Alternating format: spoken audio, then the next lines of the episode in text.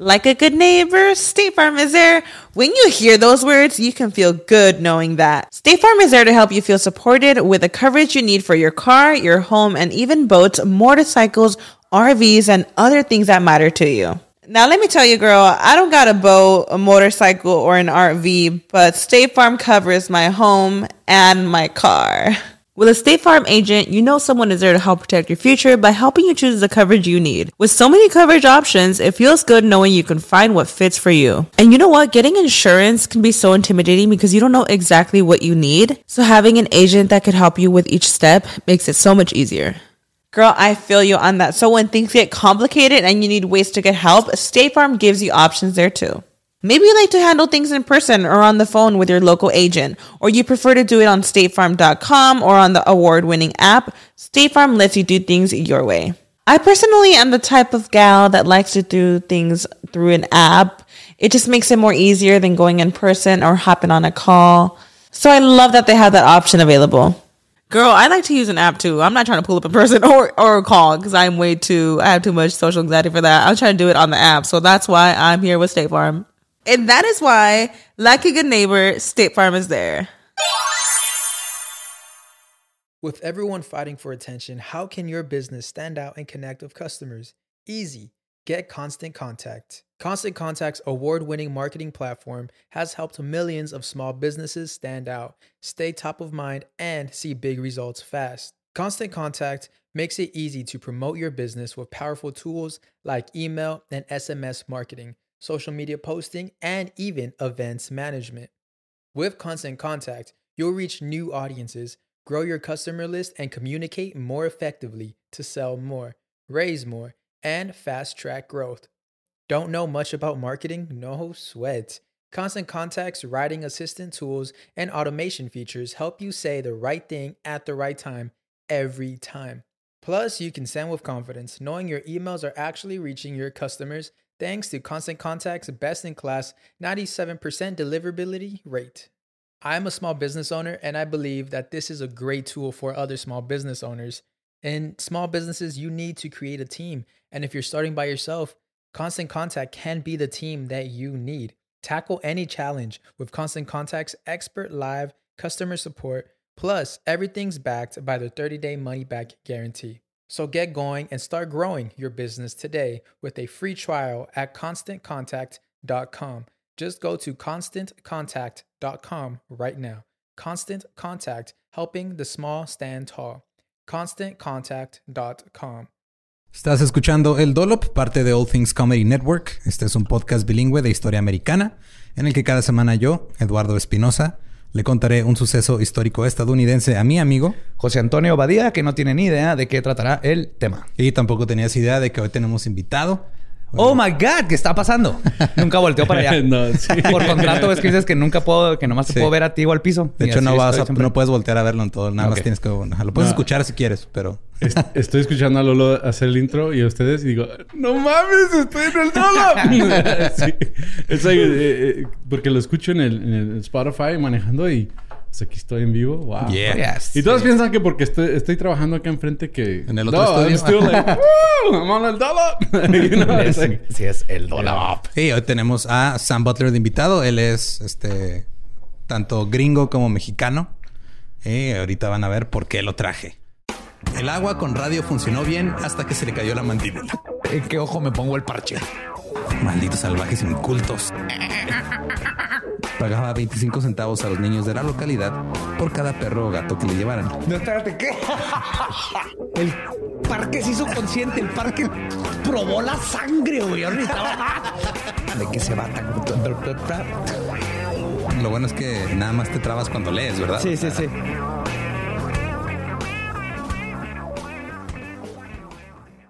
...1798... Se aprobaron las leyes de extranjería y sedición. Estas leyes autorizaban al presidente a deportar extranjeros, cito, peligrosos para la paz y la seguridad de los Estados Unidos, sin previo juicio. En los 1700. 1798. ¿En 2000, 2000 qué?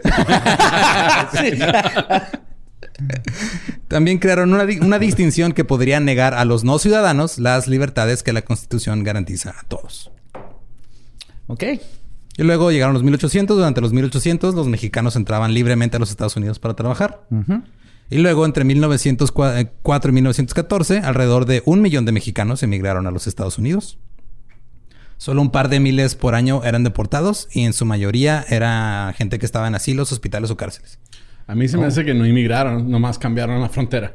Sí, de hecho es lo que dicen así la de la frontera, pues ya estaban ahí, luego pasó el pedo con Santana. Sí, ya. de que... ya. ¿Qué onda? Pues fui a visitar a mi tía y cuando volví ya soy extranjero y necesito pasaporte. ¿Qué pedo? Yo viví ahí.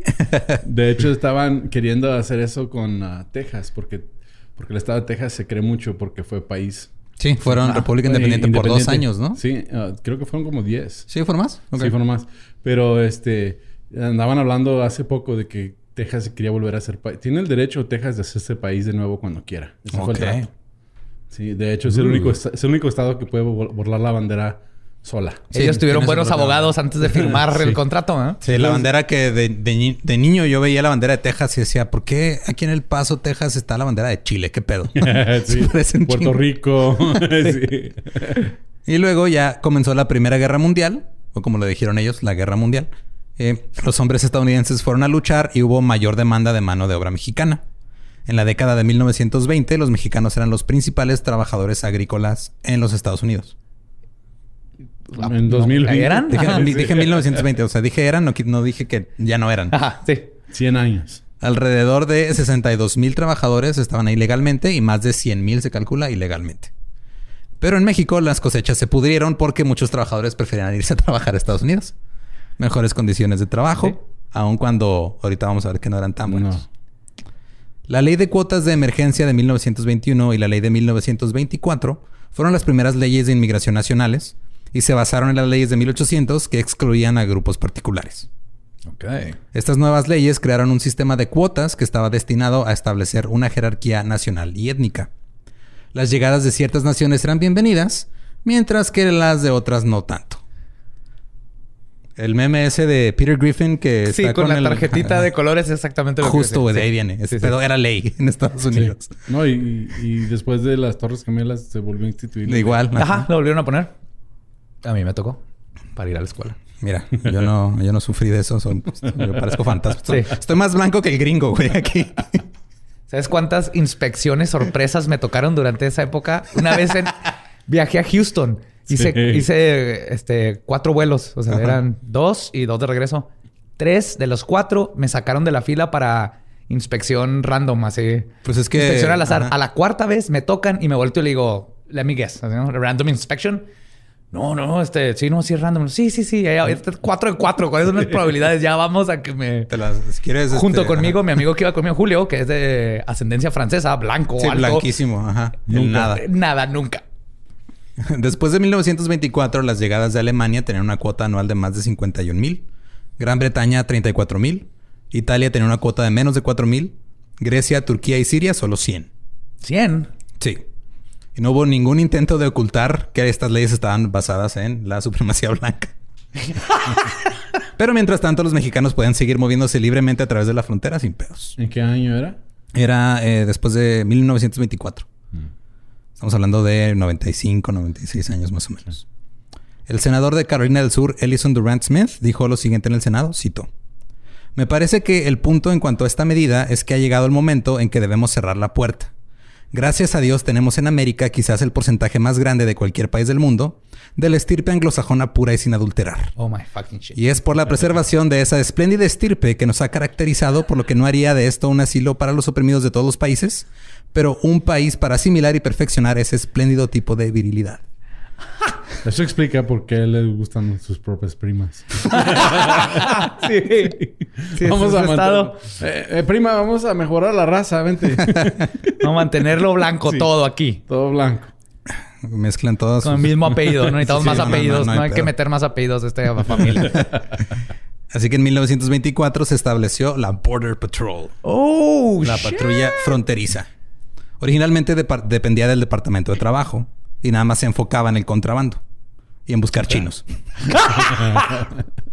Estaban buscando chinos que venían de México específicamente. Pues es que ellos nomás para, para el ferrocarril los contrataron. Sí, nada y más. Se quedaron. Y De hecho, ahí- aquí en. El Paso, hay los túneles que hay de Juárez al Paso, la mayoría es porque por ahí los chinos pasaban a sus familias para llevárselos al Paso, porque los dejaron ahí abandonados. Sí, luego to- todo, el, todo, o sea, todo el rollo de que, eh, por ejemplo, en Tijuana, Mexicali y todo eso, que hay tanta comida china tan chingona, pues es porque por ahí sí, también sí, pasaba. también aquí en Juárez, por eso están los, los restaurantes chidos de comida china. Y este, ahí en el, en el paso hay un panteón antiguísimo, el Concordia. Ah, sí. como Ah, de sí. 1800. Tiene toda una sección china. Sí. Entonces el borde del petróleo estaba así de que... ¿Qué es esto? ¿Whisky? ¿Qué es eso? ¿El pliegue picántico? ¿Cómo se llama? Esas dos cosas son ilegales en este país. Abra los ojos. Ah, no puede. Para atrás. afuera. Y luego llegó el momento, bueno, en 1928 llegó el momento cuando la gente comenzó a concentrarse un poquito más en los mexicanos que cruzaban la frontera sin problemas y empezaron a discutir públicamente cómo y por qué excluirlos.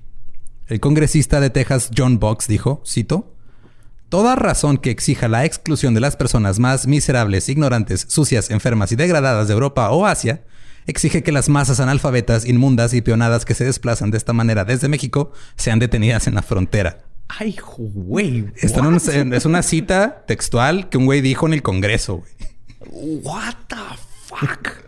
Mientras vestía una túnica blanca, ¿verdad? Supongo. Ajá. Fue de, ah, me Wow. no te la tenías que cambiar antes, nomás te quitabas el, el gorro. güey. Para que te escucharan. güey. O sea, lo, lo irónico es que, que incluyó a Europa y pues de ahí son los blancos. Sí, pero pues es, es lo que lo de antes de que, por ejemplo, llegaba gente de, o sea, Es de que Sam- Europa del Este. Es lo que decir, Sam, es que hay Europa y hay Europa. Exacto. sí. Hay que saberla, hay que saber distinguir, Sam. Ajá. Y este fue un, nuevo giro para Estados Unidos, porque hasta ahora los mexicanos no habían sido vistos como villanos, nada más llegaban, trabajaban, se iban, todo bien. También dijo, otro propósito de las leyes de inmigración es la protección del linaje racial estadounidense de una mayor degradación o cambio a través del mestizaje. Esta mezcla de español de baja categoría, indio peonizado y esclavo negro se mezcla con negros, mulatos y otros mestizos y algunos blancos lamentables que ya están aquí. O sea, all in. Este dato all in. Ahí mismo. así de- ¿Y saben qué? De una vez. Vamos a aprender Ya que una estamos cruz. Soy racista, la verga. ¿va? Sí, esos blancos, ¿cómo les dicen? Irlandeses. Esos güeyes también que chingan a su madre. Porque si no sabían, también los irlandeses eran esclavos antes. ¿Se acuerdan que llevamos dos episodios hablando de cosas así bien divertidas? Sí, y viene, todo? viene, Ajá. viene el mundo real. Sí, bienvenidos a... Ya aterrizó el jetpack. ya salimos del pantano. acabó la carrera. Antes era un pantano literal, ahora es el pantano metafórico de la sociedad. Sigue. La prevención de tal mestizaje y la degradación que provoca es uno de los propósitos de nuestras leyes que la admisión de estas personas tiende a derrotar. Los peones mexicanos son analfabetos e ignorantes. Debido a sus hábitos y condiciones de vida insalubres y sus vicios, son especialmente susceptibles a viruela, enfermedades venéreas, tuberculosis y otros contagios peligrosos. Pocos, si es que algunos otros migrantes, nos han traído una proporción tan grande de criminales y mendigos como los peones mexicanos. Enfermedades que trajeron los blancos a este continente. Ajá. Y luego los mexicanos los agarramos y se los regresamos a los blancos y no lo ven como venganza, güey. Es de, no, o sea, nos Mi pregunta es, ¿usaba calzoncillos de seda? Eso es importante saber. Eso es importante. Eh, esta narrativa fue retomada por este, analistas de opinión y escritores prominentes de los diarios de antes. Wow, o sea, la tomaron en serio. Ajá, como Roy Garris del Saturday Evening Post, quien escribió artículos titulados Debemos estar en guardia y la invasión mexicana. Luego llegó la Gran Depresión, seguida de el Dust Bowl o el cuenco de polvo, se traduce que... Donde ganaron era- los Cowboys a los Eagles, ¿no? No, 3 de a hecho, 0. todo lo que hicieron los Cowboys fue perder y perder y perder, porque este pedo fue una sequía horrible que No, sí, duró un chingo de años. Eh, para los que no están familiarizados, se le decía el Dust Bowl porque se hacía un chingo de polvo, porque estaba tan seco todo que cuando hacía aire se llevaba todo así hasta... Sí, es que el pasto se hizo polvo. Sembraron güey. tanto que Sí. se acabaron los Sí. nutrientes y entonces Ya no era- pudo y eran tormentas nada. de arena que duraban días. Y empezaba en... Empezó en Oklahoma, el Dust Bowl, ¿sí? Y al, cuando el gobierno se, eh, se- se metió a arreglar el asunto, es porque hubo una tormenta de tierra tan grande que oscureció los cielos en Washington, D.C. Sí, de hecho justo eso ajá, Ah, fue eso, este... sí. Era muy, era muy normal que hubiera tormentas de arena y no podías ver el sol. Y los mexicanos ahora eran los malos que le estaban quitando trabajo a los estadounidenses. Así que comenzó el movimiento para deportarlos. Herbert Hoover dio el inicio al programa de repatriación mexicana en 1929. ¿El Hoover?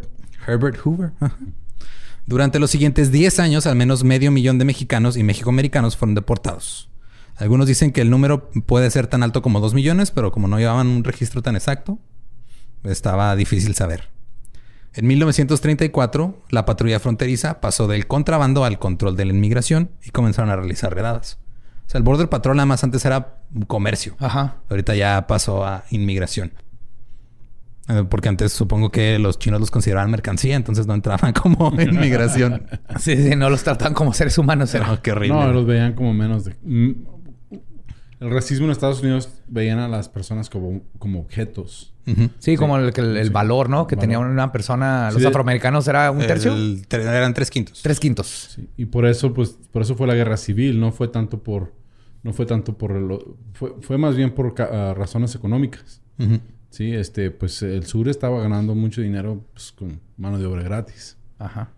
¿ya? Entonces, es... eh, pues... No es justo. Nosotros también queremos ganar dinero.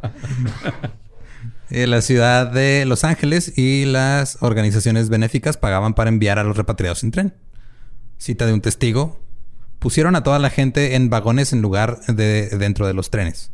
Estaban aquí legalmente, pero la parte moral, como la separación y ponerlos en vagones, nunca lo olvidaré mientras viva. O sea, los metían así a los vagones, así a ¿A la- vagones de tren? Hmm, Sí. ¿qué me suena hmm, meter a, a un grupo de gente a vagones de tren? Sí. Hmm. Mm, No sé. En, en- aparte en vías que construyeron los chinos. No, sí, como la- el genocidio armenio en la Primera Guerra Mundial. Ajá. Metían a la gente en vagones de tren pa- para, pues, los llevaban a, a- a campos Al de matadero. concentración, matadero. Bueno, que pero acá mismo te- espérate, te los campos de concentración todavía faltan como unos Sí. 20 años para llegar a eso. O sea, aquí en la historia. No, Sí, no, pero aquí ya- en el mundo. Sí, pero ya agarraron la, la idea. Pero ahí andaban. Eh, dice- se dice que hasta la mitad de los repatriados en realidad eran ciudadanos estadounidenses, eran mexicoamericanos. Sí, claro, nomás Y los eran... corrieron. me- que- que- físicamente mexicanos. Ajá. Y los metieron a un tren y te, te mandaban al campo de fútbol llanero. ¡Pum! en México. Luego vino la Segunda Guerra Mundial. Eh, y luego para 1940 el control de la patrulla fronteriza fue ya transferido al Departamento de Estado y se convirtió en un asunto de seguridad nacional. Holy shit. Roosevelt estaba preocupado de que Alemania e Italia intentaran infiltrarse en los Estados Unidos a través de la frontera sur. Pero con la Segunda Guerra Mundial, Estados Unidos volvió a necesitar mano de obra. Ay. Se no terminó digas. la repatriación y nuevamente los trabajadores mexicanos llegaron a Estados Unidos. Pero otra vez se estaba dañando la agricultura mexicana porque se iban y dejaban los campos acá. Las cosechas estaban pudriendo. Entonces ahora México necesitaba una forma de eh, frenar todo el pedo. Y a los dos países se les ocurrió el Acuerdo de Trabajo Agrícola, mejor conocido como el Programa Bracero. Ah, los braceros. Ah, César Chávez. Sí, Sí.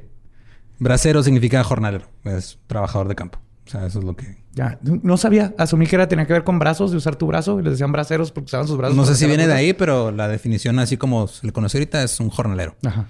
Y según el acuerdo, México permitiría que ciertos trabajadores laboraran en Estados Unidos a corto plazo.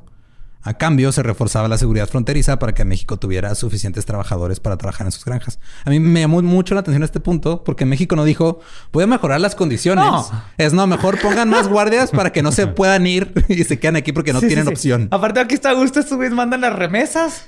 Y listo, güey. Win-win, compas. Win-win. Ajá, o sea, en ningún momento fue de, ah, no, pues están yendo porque está de la chingada aquí México también, hay que hacer algo. No, es, nada más regrésame más, güey. Sí. Es decir, el gobierno de México no está, no está pensando en su gente. Está pensando en necesito pagar burocracia y, y cosas. No hay, no hay a quien irle aquí, güey. No. En fin.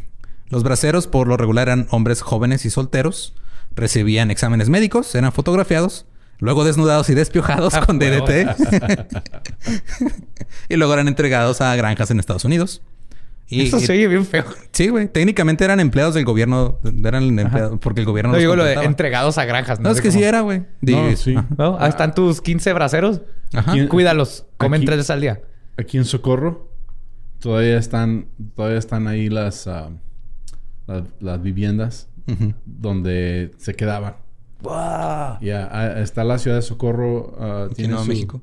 Sí, tiene su ah, City Hall, ¿cómo se dice? Eh, eh, como la presidencia La municipal, presidencia municipal, de lo que es la ciudad de Socorro, que es un pueblito ah, pegado al paso. Y enfrente, directamente enfrente de, de la presidencia todavía están to- todas las, las- eran como graneros, como barns. Ajá. ¿Sí, graneros? Sí. Y ahí nomás cama tras cama, tras cama, tras cama. Así es. Ventana, ventana, ventana. Y Todos los pues, puedes ver. nope. Spoiler. Valió verga. Sorprendentemente, los braceros no eran tratados bien. Y a los agricultores, además, les fastidiaba tener que hacer papeleo y seguir las reglas. Porque están acostumbrados a agarrar indocumentados. Entonces, ahora tengo que hacer algo yo. Y los agricultores presionaron al Congreso para que recortara los fondos de la patrulla fronteriza para que pudieran cruzar más indocumentados. El dinero mueve todo. O sea, a ver, Y los mexicanos con familias necesitaban trabajo, o sea, porque pues, los braceros eran puros solteros jóvenes. Entonces ellos se cruzaban ilegalmente. Los sindicatos empezaron a enojar e incluso empezaron a correr el rumor de que los braceros tenían más derechos que los trabajadores gringos. Lo cual era completamente falso, pero no lo hicieron nomás para causar ira entre la gente. De hecho, era caro ser bracero porque tenías que pagar sobornos, tenías que pagar los viajes y no los dejaban salir de los campamentos o los lugares donde estaban asignados sus viviendas. Se pagaban su comida, pagaban alojamiento, incluso pagaban las herramientas y las cobijas que usaban, que supuestamente deberían ser. o sea, como ser policía en México ahorita. Sí, güey, ándale. No, ah, me tocó hacer un trabajo en Nueva Orleans después de Katrina. Y había mucho indocumentado ahí de Honduras. Trabajando. Trabajando ahí Sí, porque- sí, es para reconstruir la ciudad. Cuando Estados Unidos necesita esa mano de obra, de volada abren las puertas y luego los, los, este, son los estadounidenses los que empiezan a. Nos están quitando los trabajos. Es de, no, no, no, necesitamos más gente para trabajos y el- ellos lo están haciendo y más barato porque yo me quiero ahorrar una lana. Así lo, es. Lo que supe yo, porque pues yo era de los pocos que estaba trabajando ya que hablaba español. Entonces luego, luego me pude comunicar con ellos. Y, ah, hablas español, qué chido. Es que acá los negros no nos entienden y no sabemos qué hacer. Y, y, y, este, empecé, tenían, algunos tenían permisos, algunos están ilegales. Pues le cobraban a sus compañeros a una cuota por traducir por ellos. No my mames. Sí, los mismos, los mismos Entre los mismos, eh, entre ellos Sí, mismos. le cobraban cuota a los trabajadores para traducir al patrón lo, eh, lo que eran las asignaciones. Es que sí, es, Ah, es que la necesidad somos. es cabrona, güey. Sí. También, o sea, es de Así somos como, como, como especie. como especie, sí, iba a decir como raza humana. Somos bien pinches que el dinero nos hace ser lo peor del mundo. güey. Y los braceros comenzaron a montar huelgas. Un granjero dijo, cito, solíamos comprar a nuestros esclavos, ahora se los alquilamos al gobierno. que, spoiler, eh, lo siguen haciendo, nada más que ahora son prisioneros. Ajá. Ya, qué campaña, ¿verdad? Sí. En 1948 los braceros dejaron de ser empleados del gobierno de Estados Unidos y se convirtieron en empleados de los agricultores. Luego Estados Unidos volvió a abrir la frontera para permitir el ingreso de trabajadores indocumentados porque las granjas necesitaban más mano de obra. Eso echó a perder el acuerdo entre el gobierno mexicano y los, y los braceros este, empezaron a dejar sus pésimas condiciones laborales para buscar mejores granjas. Así que ahora técnicamente también están ilegales porque ya no era válido eh, El permiso. el permiso inicial. Según el programa Bracero, se suponía que Estados Unidos devolvería a los trabajadores indocumentados a México, donde se les harían exámenes, eh, exámenes físicos, se les tomaban las huellas digitales, fotografía, y se les otorgaba un permiso de trabajo y los regresaban. Eran para volver los inmigrantes legales. Entonces era como que incluso ya después se decía que si alguien tenía, o si tú tenías una granja y tenías varios trabajadores indocumentados y te cachaban, tú les decías, ¿sabes qué? Mira, ese y ese, eso sí lo necesito. Entonces, o sea, haz- regula- re- regulariza su estatus y tráemelos de vuelta. Así de cabrón se puso el pedo. Fuck. Y aquí es donde nace eh, el término wetback. Espalda mojada. Espalda mojada o como ya se les dice ahora, mojados. Y esto era porque cruzaban nadando el río. Y este, pues obviamente se considera un término Despectivo. ¿no? despectivo, eh, xenofóbico y racista, pero en ese tiempo pues era lo, así se le decía a todo el mundo. O sea, era el término común. Entonces lo Era voy a un término descriptivo. Ajá, era descriptivo en ese punto. Ajá. Simón. Y este, de hecho, lo usaba en la prensa y lo usaba todo el mundo. Y, y cuando describían el, el viaje de los wetbacks, eh, de- pues decían que era, era peligroso. Muchos morían. Muchos eran presa fácil porque había criminales ahí esperándolos para chingarles cosas. Eh, no podían encontrar casa. Algunos Los, los terminaban... piratas del Río Grande. güey. Ándale, justo. Los bandoleros. En, barcos. Ajá. Y luego algunos vivían en agujeros cubiertos con lonas, otros en cuevas, en arboledas, en acequias. Había enfermedades propagándose. Y luego les echaron la culpa por el aumento de la delincuencia. Sin embargo, no había sanciones para los agricultores que contrataban mano de obra indocumentada. Claro que no. Todavía, todavía es así. Hasta cierto punto. Pronto Estados Unidos empezó a hacer lo que se le llamaba secar las espaldas mojadas. Oh, wow. O sea, se fueron totalmente con esa analogía. Sí. Es drying out the wetbacks. Let's go. Otra vez, all in con la analogía, güey. Vámonos. Los trabajadores indocumentados eran arrestados, los llevaban a la frontera para que pusieran los pies en las tierras mexicanas y luego los nombraban braceros y los regresaban. Oh, what? Así como Rey Arturo, te, encabas y- Sí, ya ahora con sí. ya una puedes. pala así en cada en el hombro. Ahora ya eres legalmente autorizado a trabajar bien culeramente en este lado del río. Era un pico. Sí. Híncate como mexicano, levántate como bracero. Adelante. The New York Times, 31 de enero de 1954, cito, el típico espalda mojada solo puede describirse como un hombre mexicano. Puede ser un campesino analfabeta de Chihuahua, parecido con su sombrero de paja, zarape y sandalias a un seguidor de Pancho Villa. O puede ser un trabajador industrial desempleado, relativamente sofisticado de la Ciudad de México. Los espaldas mojadas traen consigo todo tipo de contrabando, desde drogas y loros hasta enfermedades venéreas. Perdón, no te vas a brincar esa parte, Espinosa. No te vas a brincar esa parte. Loros. Loro. Traen loros, ajá. Venían para- con su loro. Venían con loros y con drogas. De Fue pericos. Yo creo era perico y nomás. Sí, más bien, ¿qué es eso? Qué mal, güey. es mi perico. Perico. Oh, perico means loro. It's a parakeet. De hecho, todavía es un problema. Sí, del contrabando de loros. De cada rato agarra gente porque tra- traficar este, aves exóticas sigue siendo un pedo. Es que los mexicanos y nuestros loros es algo así desde chiquito, ¿no? Ya ves que nacemos y nos dan un loro de chico. Y, y cuando, cuando se te muere ya te haces un adulto, ¿no? Esa es la, la- la leyenda. A mi mamá le gustaba siempre tener un chonte, periquitos. Periquitos del amor, ¿no? del amor, Esos- todo. ajá. Ajá. Y compraba la jaula aquí en Juárez. Siempre compraba jaulas. No, hombre, que cruzáramos una jaula, te detenían y te revisaban el carro. Porque ya sabían que Sí, venías con ajá. los loros. Sí, pensaban Así que traes, sí. Sí. Entonces. Y conozco gente que sí, lo- que sí los pasaba. Si, si pedías uno, te lo pasaba. Y decían que los metían en- enrollado en unos calcetines. Ajá. ¿Quién nadie se acuerda que vuelan? O sea, nomás le hace así, se cruza solito. güey. Es es que les cortan las alas para que puedan estar en la jaula también, güey. No Eh, nadie me dijo eso de mi canario, que se me escapó. Si no te Alguien quiso. no le cortó las alas a mi canario. Digo, yo tengo un tío que es muy fan. Él, o sea, entras a su casa y en todo momento parece zoológico. Creo que nunca tiene menos de 10 animales en su casa. Y ahorita tiene un, un, loro gigante que está bien chido, pero pues no puede volar bien, güey. Nomás que Es que los mexicanos y nuestros loros. también ha tenido cacatúas, periquitos, tortugas, Wow. reptiles, un chingo de perros. ¿Aquí en México? ¿Aquí en Juárez? Sí, en su casa. En- así tiene un chingo de peces. Tiene una tortuga, creo que tiene como 20 años su tortuga, güey. Este es, este es para otro tiempo, pero luego hablamos de por qué no me has llevado a esa casa. No, Puedes continuar con No esto. sabía que tú ¿Por qué no tendrías que aguantar a mi tío? Ah, El, el tío de, de Lolo es Ace Ventura. Sí. No, pero más o menos maneja el mismo nivel de chistes. y también traen enfermedades venéreas. Eh, su costo social directo solo en el condado de Imperial, contando todo desde el encarcelamiento hasta la hospitalización por tuberculosis, se ha calculado en varios cientos de miles de dólares al año. Entonces aquí lo que estaban haciendo era diciéndole a los contribuyentes, así, a los taxpayers, así, güey, que de esta gente venga, está haciendo que nos gastemos tus impuestos en otras cosas que no son este, mejorar tu ciudad para ti. ah, Porque así es como provocas la ira, güey. O sea, siempre Sí. Todavía, Sí, sí. todavía está pasando. es. Todavía, todavía es lo mismo. Todavía es mismo. exactamente lo mismo. No he escuchado algo diferente. Todavía que se que- nos olvida cada 10 años. se- ahí es un problema igualito. Sí. Se nos olvida, vuelve a empezar de cero.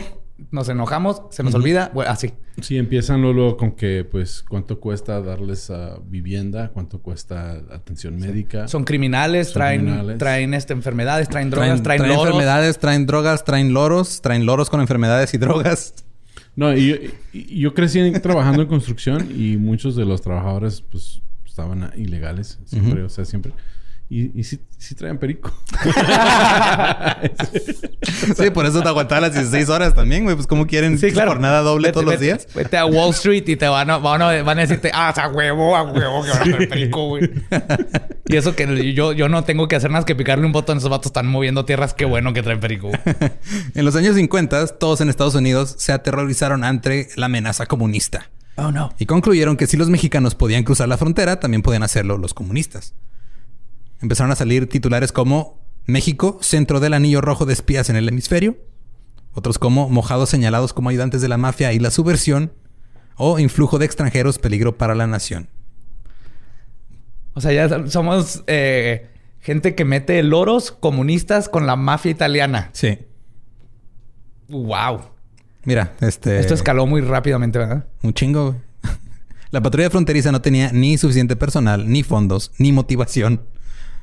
Un oficial se quejó de que intentar detener la afluencia de inmigrantes era como tratar de vaciar el océano con un balde. Pues eran, o sea, eran bien poquitos. Ya cuando, de hecho, ahorita vamos a llegar a una parte donde te vas a dar cuenta que tan poquitos eran, la neta. En 1950, la ONU acusó a Estados Unidos de tolerar el trabajo esclavo a gran escala. Los propietarios le daban trabajo a los inmigrantes, no les pagaban y luego llamaban a la patrulla fronteriza para deportarlos. Ah, shit, como Trump. Algo así. Mira, este. Pues esta- eh, aquí estamos hablando, yo creo, de Fred. Fred hacía esas cosas. The New York Times escribió sobre los inmigrantes, cito, los empleos de California van a los mexicanos en áreas que tienen una gran cantidad de ociosos. O sea que, pues, gente que no quería trabajar, pero pues, los mexicanos lo entraban al quite. Claro, pues que los mexicanos siempre van a entrar al quite. Y dice también el artículo que 50 mil mexicanos estaban pululando en el centro de California. Como insectos ahí, no sé. Pululamos. Es que también esa es otra cosa. Es una de nuestras... Este... Sí, que no aprendemos a gatear primero. Pues vamos a pulular. Y luego Pululamos. ya- Y ¿Qué, ya. es, ¿Qué es pulular? ¿Es like pollinate? No, No, no, pulular es- Swarming. Swarming. Swarming, ajá. Sí. Dije, esa no me la conozco. No, no, no. Pero se oye Alguien chido. pon- pon- mira. Yo quiero polular. A- a lo que mañana tirando rollo hablando con su novia y digo, ay, ¿qué te parece si pululamos esta noche? Sí, popular. Polular. Vamos a polular all night long. Básicamente, polular es alguien puso un puestecito de tacos bien buenos ahí en California y, y ahí estamos polulando. Insisto, quiero polular. sí. Eh, el secretario del Consejo Central de Trabajo dijo, cito, los espaldas mojadas se están infiltrando en casi todas las ramas del trabajo sindical. Pero la verdad es que eran necesarios.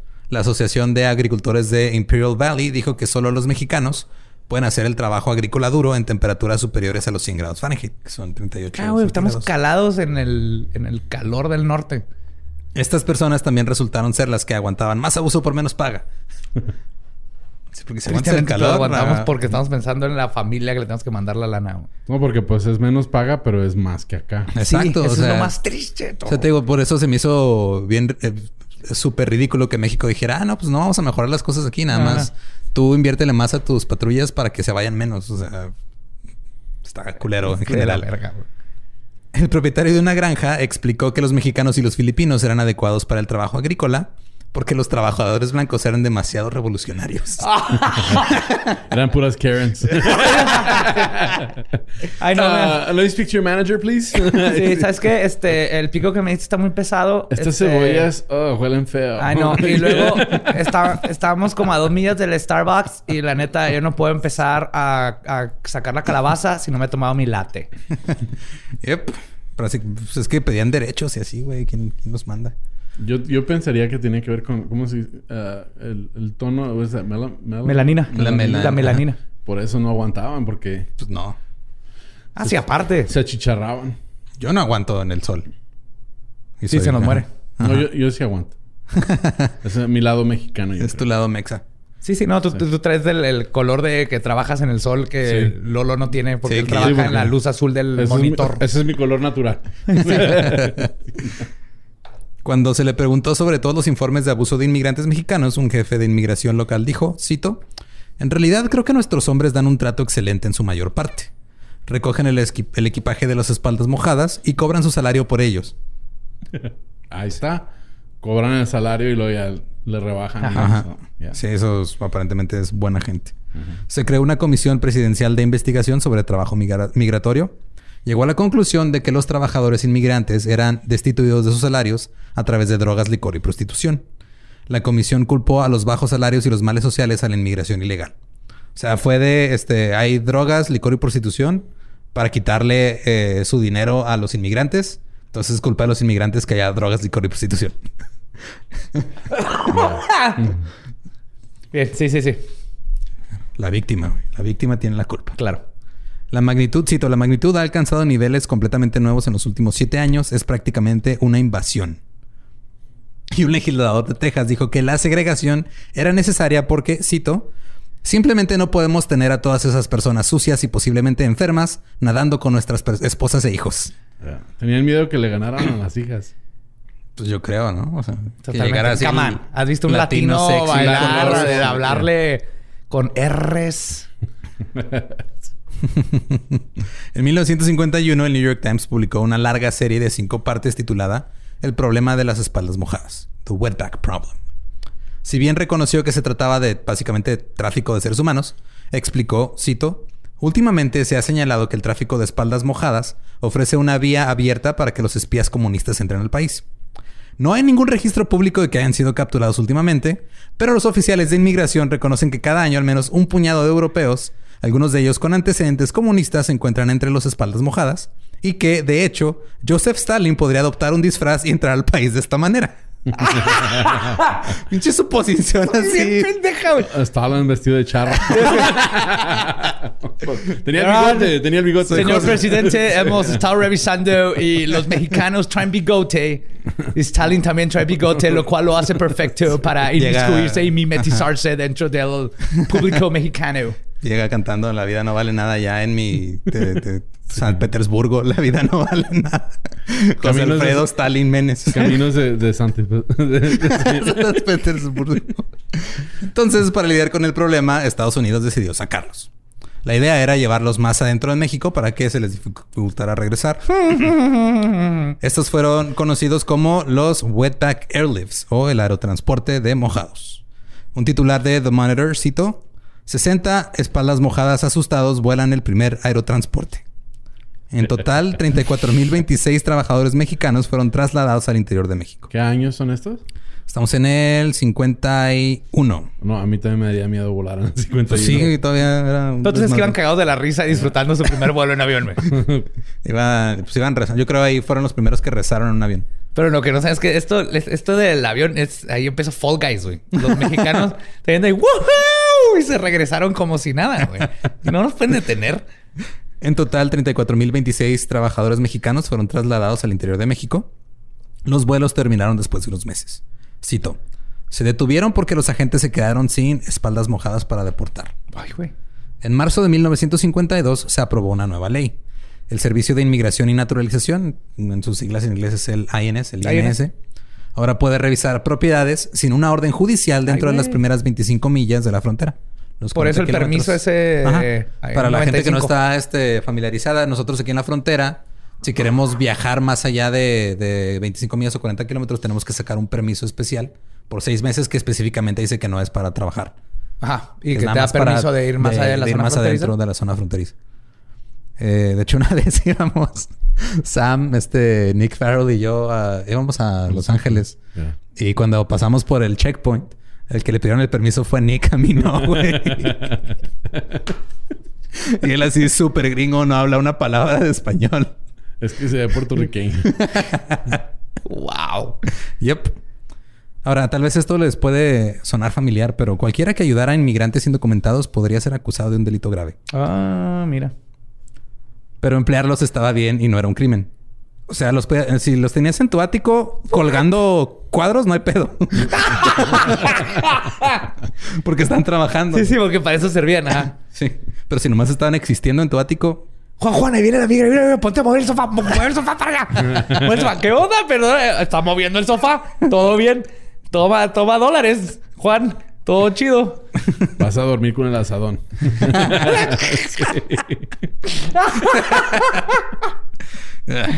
En junio de 1952 eh, entró más legislación. Cito The Evening Monitor. Dice, el presidente Truman colocó su sello de aprobación en un campo de concentración de espaldas mojadas para el Valle cuando firmó una ley que autorizaba al Departamento de Justicia a comprar terrenos y construir edificios para alber- albergar a los extranjeros en espera de deportación. What the fuck? Sí. Entonces esos campos acá, este, eso era, fue Truman, güey. siquiera- That's fucking Truman. Pero mira, empiezan... Harry Truman, Truman. Truman está, Truman está tremendo, ¿eh? Sí. Sí, es Sí. un tremendo. güey. Este, ah, Truman, ah, Truman, ah, si sabes un poco del presidente Truman, este, él de, de, de niño, decían que parecía niña Ok. y se burlaban de él siempre. Sí, y luego tenía la voz finita, así agudita y, y tenía facciones muy femeninos. Hola, soy Truman. Sí, entonces él fue, después de Roosevelt, el que se quedó encargado de la Segunda Guerra Mundial Y él fue el que decidió bombardear a Japón con las bombas atómicas. Ajá. Aunque los generales MacArthur y Patton dijeron que no era necesario. No es necesario. Sí, no es necesario. Y Ya. menos dos veces. No, no es necesario porque, porque ya habían destruido la mayor parte de Japón. Ujú. Y Japón ya... Japón, de hecho, ya se quería rendir con la condición de que no mataran al emperador. Y Truman dijo, no, si, los, si, lo- si se rinden tenemos que matar al emperador. Todo para verse macho el güey. Sí, para verse macho. Entonces todo eso fue para ver... Porque ni siquiera las bombas atómicas fue lo que ganó No. eh, la, eh, la guerra. Fueron que los rusos quisieron entrar. Y cuando los rusos quisieron entrar, como ya... Como Japón hizo un desastre en China, y ya estaban los rusos ahí en China, y ya estaban por Tenemos que terminar que irnos para allá. Sí, le tuvieron miedo a los rusos y es cuando ellos firmaron la declaración y los rusos fueron los que dejaron que se quedara con vida el emperador. Ok. Ya, Wow. ya, pero Truman está, Truman está tremendo. O sea, él tenía que comprobar que era hombre. Sí, Tenía pues por eso sí, daddy estas cosas, ¿no? Ya. De hecho, ya después cuando Truman firmó este pedo, comenzaron otra vez los wetback airlifts, los aerotransportes. Cito, el circo aún no ha llegado al valle este verano, pero la operación Squander, el aerotransporte mojado, ya está con nosotros. Y puede ser más entretenido que las tres pistas debajo de la carpa. El sábado se habló en el valle de organizar una caravana de autobuses y automóviles privados para un viaje a Brownsville para permitir que los contribuyentes vean de primera mano el funcionamiento de la deportación por aire del Servicio de Inmigración de los trabajadores agrícolas mexicanos. Güey, vamos a vender boletos. Sí. sí. Sí, what the fuck? Aquí tenemos el típico mexicano. Ahí viene con su loro. Aquí lo estamos subiendo a este Boeing 747, donde vamos a regresar a Guadalajara, de donde viene el chile en nogara. y todos los gringos. El I love you, Sánchez. Tú sabes que hay un chorro gente que hablaba, que amaba a Sánchez. El periódico Morning Star organizó un concurso para encontrar, cito, los nombres más adecuados para el aerotransporte de espaldas mojadas. ya, me imagino. Hoy es el último día para enviar los nombres. Mac. Get out of my country face. Get out of my country. Como que no como Body McBoy. Ese sería Wetback Mac. Mac. Mac Plain Wetbacky face. face. Ah, no, no sé, güey. The Jumping Bean. Hoy es el último día para enviar los nombres al Valley Morning Star. Ahora vendrá el trabajo de revisar las enormes pilas de cartas y cartas para seleccionar a los ganadores. Ganó Operation Outrage. Ay, wow, wow. Y el periódico utilizó a partir de ese momento Operation Outrage para eh, nombrar así el movimiento. Operación Estamos Emputados, básicamente. Ajá. En México no hubo tanta emoción. El periódico Novedades dijo que Texas tenía un campo de concentración, cito, que no le pide nada a los campos prisioneros nazis en cuanto a crueldad, bajeza e inhumanidad. Nomás, ¿ese periódico lo reportó? Varios, pero esta es la cita. aquí. Ah, ok. Eh, es que hubo un reportero de novedades que fue a los campos. Ya. Sí, fue el que tenía Novedades como- Sí, güey, novedades. Novedades. Wow. Nada de que el Universal. No, novedades. Tenemos un campo de concentración. Están tratando muy mal a la gente aquí. Mándate de notas, estoy ocupado. Y en otras noticias, también, eh, la bolsa de hoy es la nueva Louis Vuitton. Un reportero mexicano que visitó el campamento eh, lo describió como rodeado del hambre de púas y patrullado por Texas Rangers. Cito: Nuestros compatriotas apilados como ganado yacen en el suelo al aire libre, expuestos a los ardientes rayos del sol durante el día y a las lluvias torrenciales durante la noche. Dijo que había, eh, ah, o sea, que tenían tanto indocumentados como braceros que ya tenían expirado su contrato. Oh, shit. Los latigazos, los palos y otros castigos son la regla para quienes protestan. ¿Qué existía eso? ¿Latigazos? Lo único que no tenían era hornos. Sí. Sí, eso. Sí. El horno era el desierto. Ajá, básicamente. Fuck. Open oven. Sí. Por tu claustrofobia te vamos a poner un horno. Un abierto. horno abierto. Sun-dried. Las cámaras de gas nomás le dan frijoles a tu compañero de cuarto, güey. En junio de 1952, la construcción de campamentos y aerotransportes se detuvieron cuando el Congreso no renovó los fondos. Entonces la patrulla fronteriza comenzó a enviarlos en tren. Se dice que hasta 2.000 por semana en el pico del desmadre. Irónico que ahora usamos ese mismo tren para irnos para allá. güey. Ajá. Aún así, la retórica y todo el pedo público continuó. En 1953, el comisionado del INS dijo que había una, cito, marea humana de espaldas mojadas, que venían y luego les decían a sus familiares que vinieran porque era genial. Un comisionado... Sí, sí, está. Véngase, morra. Está bien chido acá. Te meten en un rodeo de púas y luego te dan tus latigazos. Es que, ok, sí le decían Y- a sus familiares que vinieran, Pero no era porque dijeron acá está bien chido, era aquí está menos culero. Sí. Esa, es la, esa es la medida. Es que ese Ajá. es el punto más grande que tenemos que comprender en Ajá. este de... Es está menos culero y en los dos lados está sufriendo una persona. O sea, es, es Ajá, horrible. está cabrón. Es que está chido mientras que no te, no te cachan. Sí. Y aún así no, no es tan chido. Yo tengo familiares que son de aquí de Juárez que se fueron a vivir a Dallas. Ilegalmente. De hecho, mi papá los ayudó. Mi, mi papá cruzaba por, por el, el- el kilómetro donde está la garita de revisión y ahí ya lo conocían y, él- y es blan- era blanco mi papá. Y él llevaba a mis tíos y sus hijos en su van y los saludó. Se los llevó. Los llevó a Van Horn y los subió a un camión y se fueron a Dallas. Y ya tienen ya más de 20 años, mi familia. Y son personas Sí. de... Yo tengo unos tíos que también se cruzaron. Ujú. Trabajaron limpiando pisos con una imprenta china y luego fueron ahorrando. Cuando los chinos compraron nuevas máquinas de imprenta, les compraron las viejas y empezaron su propia imprenta. Y ahorita es una empresa Sí, que, mi- que está en Los Ángeles, que tiene no sé cuántos años, que le da de comer a un chorro de gente y siempre ha sido... Pues sí, digo, a mí ¿Fue me, me tocó en menor escala. Mi abuela aquí, en el- o sea, para eh, cuidar a cinco hijos, bueno, seis hijos, este, se cruzaba a trabajar de ilegal aquí al paso, güey. Se cruzaba prácticamente todos los días y inventando excusas nuevas hasta que ya de plano tuvo que rentarse un depa ya, un cuartito. para Está no curioso cruzar, que le digan cruzarse ilegal cuando lo único que está haciendo es... Está cruzando un río para ir a trabajar y regresarse a su casa. O sea, Ajá. es Y, impresionante. era, y ella trabajó mu- mu- muchísimos años. O sea, de ahí le pagó la universidad a mis tíos. De ahí compró casa trabajando limpiando casas y oficinas. Ya O sea, no era, no era, no suele, digo, creo que no sé si lo he dicho aquí o lo he dicho en otro, en, en leyendas, pero yo considero que dado un grupo suficientemente grande de gente, siempre va a haber gente culera En cualquier lugar. en cualquier lugar. Entonces no es exclusivo que los inmigrantes son culeros o que los que están en el, o, sea, o que los blancos son culeros. No Es- todos los católicos son pederastas, Exacto. pero está lleno de pederastas. pero hay, hay gente culera. Entonces hay gente que se aprovecha de gente que comete crímenes, pero en su mayoría no es así. Sí. Y, como seres humanos agarramos de ese una cosa mala para este, Pues- hacer malo todo lo demás, ¿no? Es lo, mi- es lo mismo en cuanto aquí a Juárez. La gente a mí me pregunta que por qué me atrevo a venir a Juárez. Digo, pues, pues sí hay violencia, pero pues es, es limitada las personas que andan en ese... Sí, es una ciudad de ese dos ambiente. millones de Pero personas. son dos millones de personas y la mayor parte de las personas de Juárez son chingonas. O sea, se, portan bien, son amables, serviciales. Hasta si te quedas ponchado te ayudan. te- te- hasta los que te limpian los vidrios ahí en el puente son bien serviciales. Entonces la mayor parte de la gente aquí en México es buena onda. Sí. Pero hay ese porcentaje que... Sí, ese porcentaje que, la es mayor, todos lados, que el mayor porcentaje de la gente es buena en el mundo. Sí.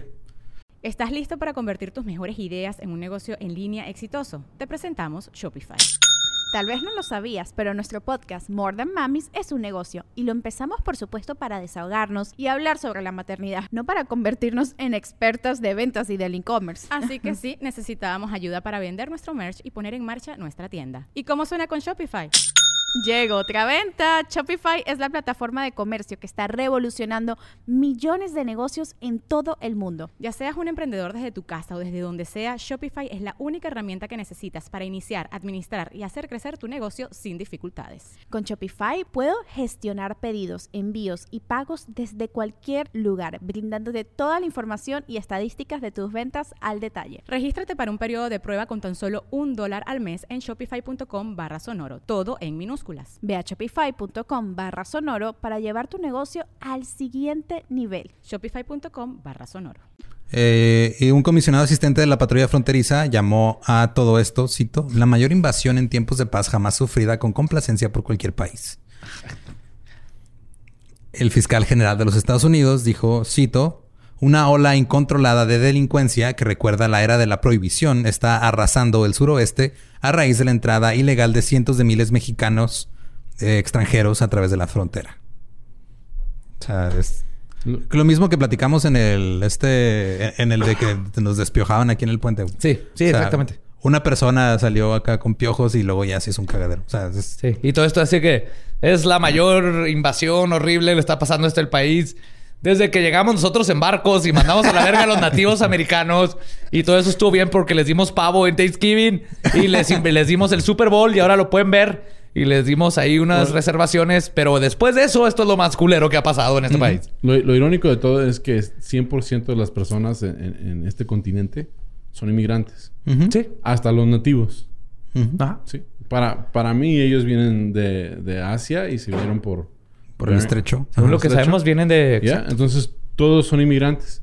Lo, lo bueno, o sea, en, en- en lo que cabe de todo, pero lo bueno es que, pues, aun por muy malo que sea todo lo que estuvo pasando en estas épocas, como es un país hecho de 100% inmigrantes, pues como que se va, como, como que se va evolucionando, se va aprendiendo de, de, de qué se hace y no se hace, porque ahorita todavía existen muchas condiciones similares, pero hay muchas más personas defendiendo a las personas. Yo opino Ajá. exactamente lo Es mismo. como una evolución. Está muy bonito. Sí, lo que pasa en Estados Unidos es, es único en el mundo por justo eso. O sea, en, como en ningún otro lugar vas a tener a un irlandés, un africano, un cubano, un puertorriqueño, un mexicano juntos. El problema es que la, la gente que tiene esta mentalidad no se ha ido del poder desde más de 200 años. O sea, los que piensan Sí, creo que hay 200 gente mala, años es la gente- edad promedio de los senadores ahorita en Unidos. Ya, pero ahí siguen, o sea, la gente retrógrada, no es la gente que vive, que quiere vivir su vida y estar feliz, es la gente que está en el poder y hace estas reglas estúpidas. bueno, después de que le tan teme a los bonito loros. pensamiento, en abril de 1953 los trenes y los aviones dieron paso a un nuevo plan llamado Hot Foot Lift o el, aven- el aventón de pie caliente. La idea aquí era llevar a los deportados 15 millas, 24 kilómetros al sur de la frontera hacia México, a un lugar aislado que fue seleccionado deliberadamente porque tendrían que caminar una gran distancia en más de 100 grados Fahrenheit de calor. ¿Estás mamando con esto? Samalayuca. No. no. No, No tenían comida, agua ni refugio. ¿Eso no es asesinato en como tercer grado o algo así? Es en- sí, pues no sé, en centésimo grado eran 100 grados Fahrenheit. Son 38. Lolo, si, si nos ponemos pedos y luego te, se- te me olvidas en Samalayuca en medio de la nada Sí, me muero. y te dejo ahí a propósito, así que sabes que está jetón, yo ya me quiero ir a, a- a- a cagar. Y me voy a mi casa, eh, me meten en la cárcel y eso es asesinato porque te dejé ahí. Pues sí. El Times lo llamó No una lo marcha de la nunca. muerte. Yo sé que no. O sea, yo sé que todo es hipotético. Sé que sería... creo que sería más este... Más plausible que pasar al revés. Sí. sobreviviría, güey. Fue diseñado para aterrorizarlos y que no intentaran regresar. Algunos reporteros incluso intentaron seguirlos, pero solo pudieron recorrer una milla antes de rendirse. En 1953, después de que otro estudio reportara que los trabajadores indocumentados estaban aumentando los costos de la policía, los hospitales y otros servicios sociales, el fiscal general de Eisenhower recorrió California y luego presionó al Congreso para que tomara medidas enérgicas. The Billings Gazette citó: el presidente Eisenhower autorizó al fiscal Herbert Brownell Jr. para utilizar todos los recursos del gobierno federal para detener la creciente ola de espaldas mojadas que ingresan ilegalmente a este país desde México. El gobernador de California, Pat Brown, demócrata, dijo que los inmigrantes mexicanos indocumentados trajeron consigo asesinatos, prost- prostitución, robo y... Si esas madres no existían, güey. No existían. Antes en el en, en- en- Norteamérica, en put, no, no, Sí, de hecho, en no. Estados Unidos, uf, uf, uf. Pero te faltaba una cosa, pero se me movió aquí la pantalla. Eh, Loros. loros. Ah, Loros que hablan español. Obviamente ya tenían loros, pero no hablaban Sí. español. No, los pero loros eran loros que cargaban perico. De hecho, era, era una gigantesca infiltración de narco- narcóticos lo que seguía. Entonces, Ah, sí. estamos en lo correcto. Los llamó un crecimiento maligno, refiriéndose a un, Un tumor. tumor. Eh, entonces, eh, digo, hago énfasis en que este güey era demócrata para que vean que este pedo no es exclusivo de uno de los dos partidos. No, no, no. El fiscal de Eisenhower, Brownell Jr., tuvo algunas ideas. Pidió al ejército que realizara redadas masivas de trabajadores indocumentados. El ejército dijo, no gracias. Luego presionó para que el Departamento de Defensa pagara 10 millones de dólares para construir una cerca de 240 kilómetros a lo largo de la frontera. ¿Qué? Eso tampoco sucede- sucedió. En una reunión internacional del trabajo, Brownell dijo, cito, un método para desanimar a los espaldas mojadas sería permitir que la patrulla fronteriza disparara a algunos de ellos. Ay, güey. ¿Se acuerdan cuando pasó eso aquí en Juárez? Sí. Que mataron a uno desde el otro lado. Sí.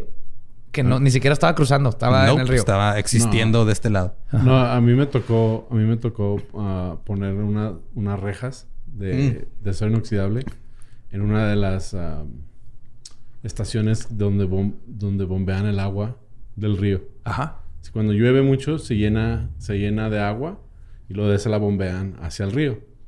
Bueno, el túnel que utilizan para bombear el agua tiene una reja por fuera Ah, para que no se puedan para que no meter. se pueden meter. Bueno, pues cortan la reja y se meten por ahí.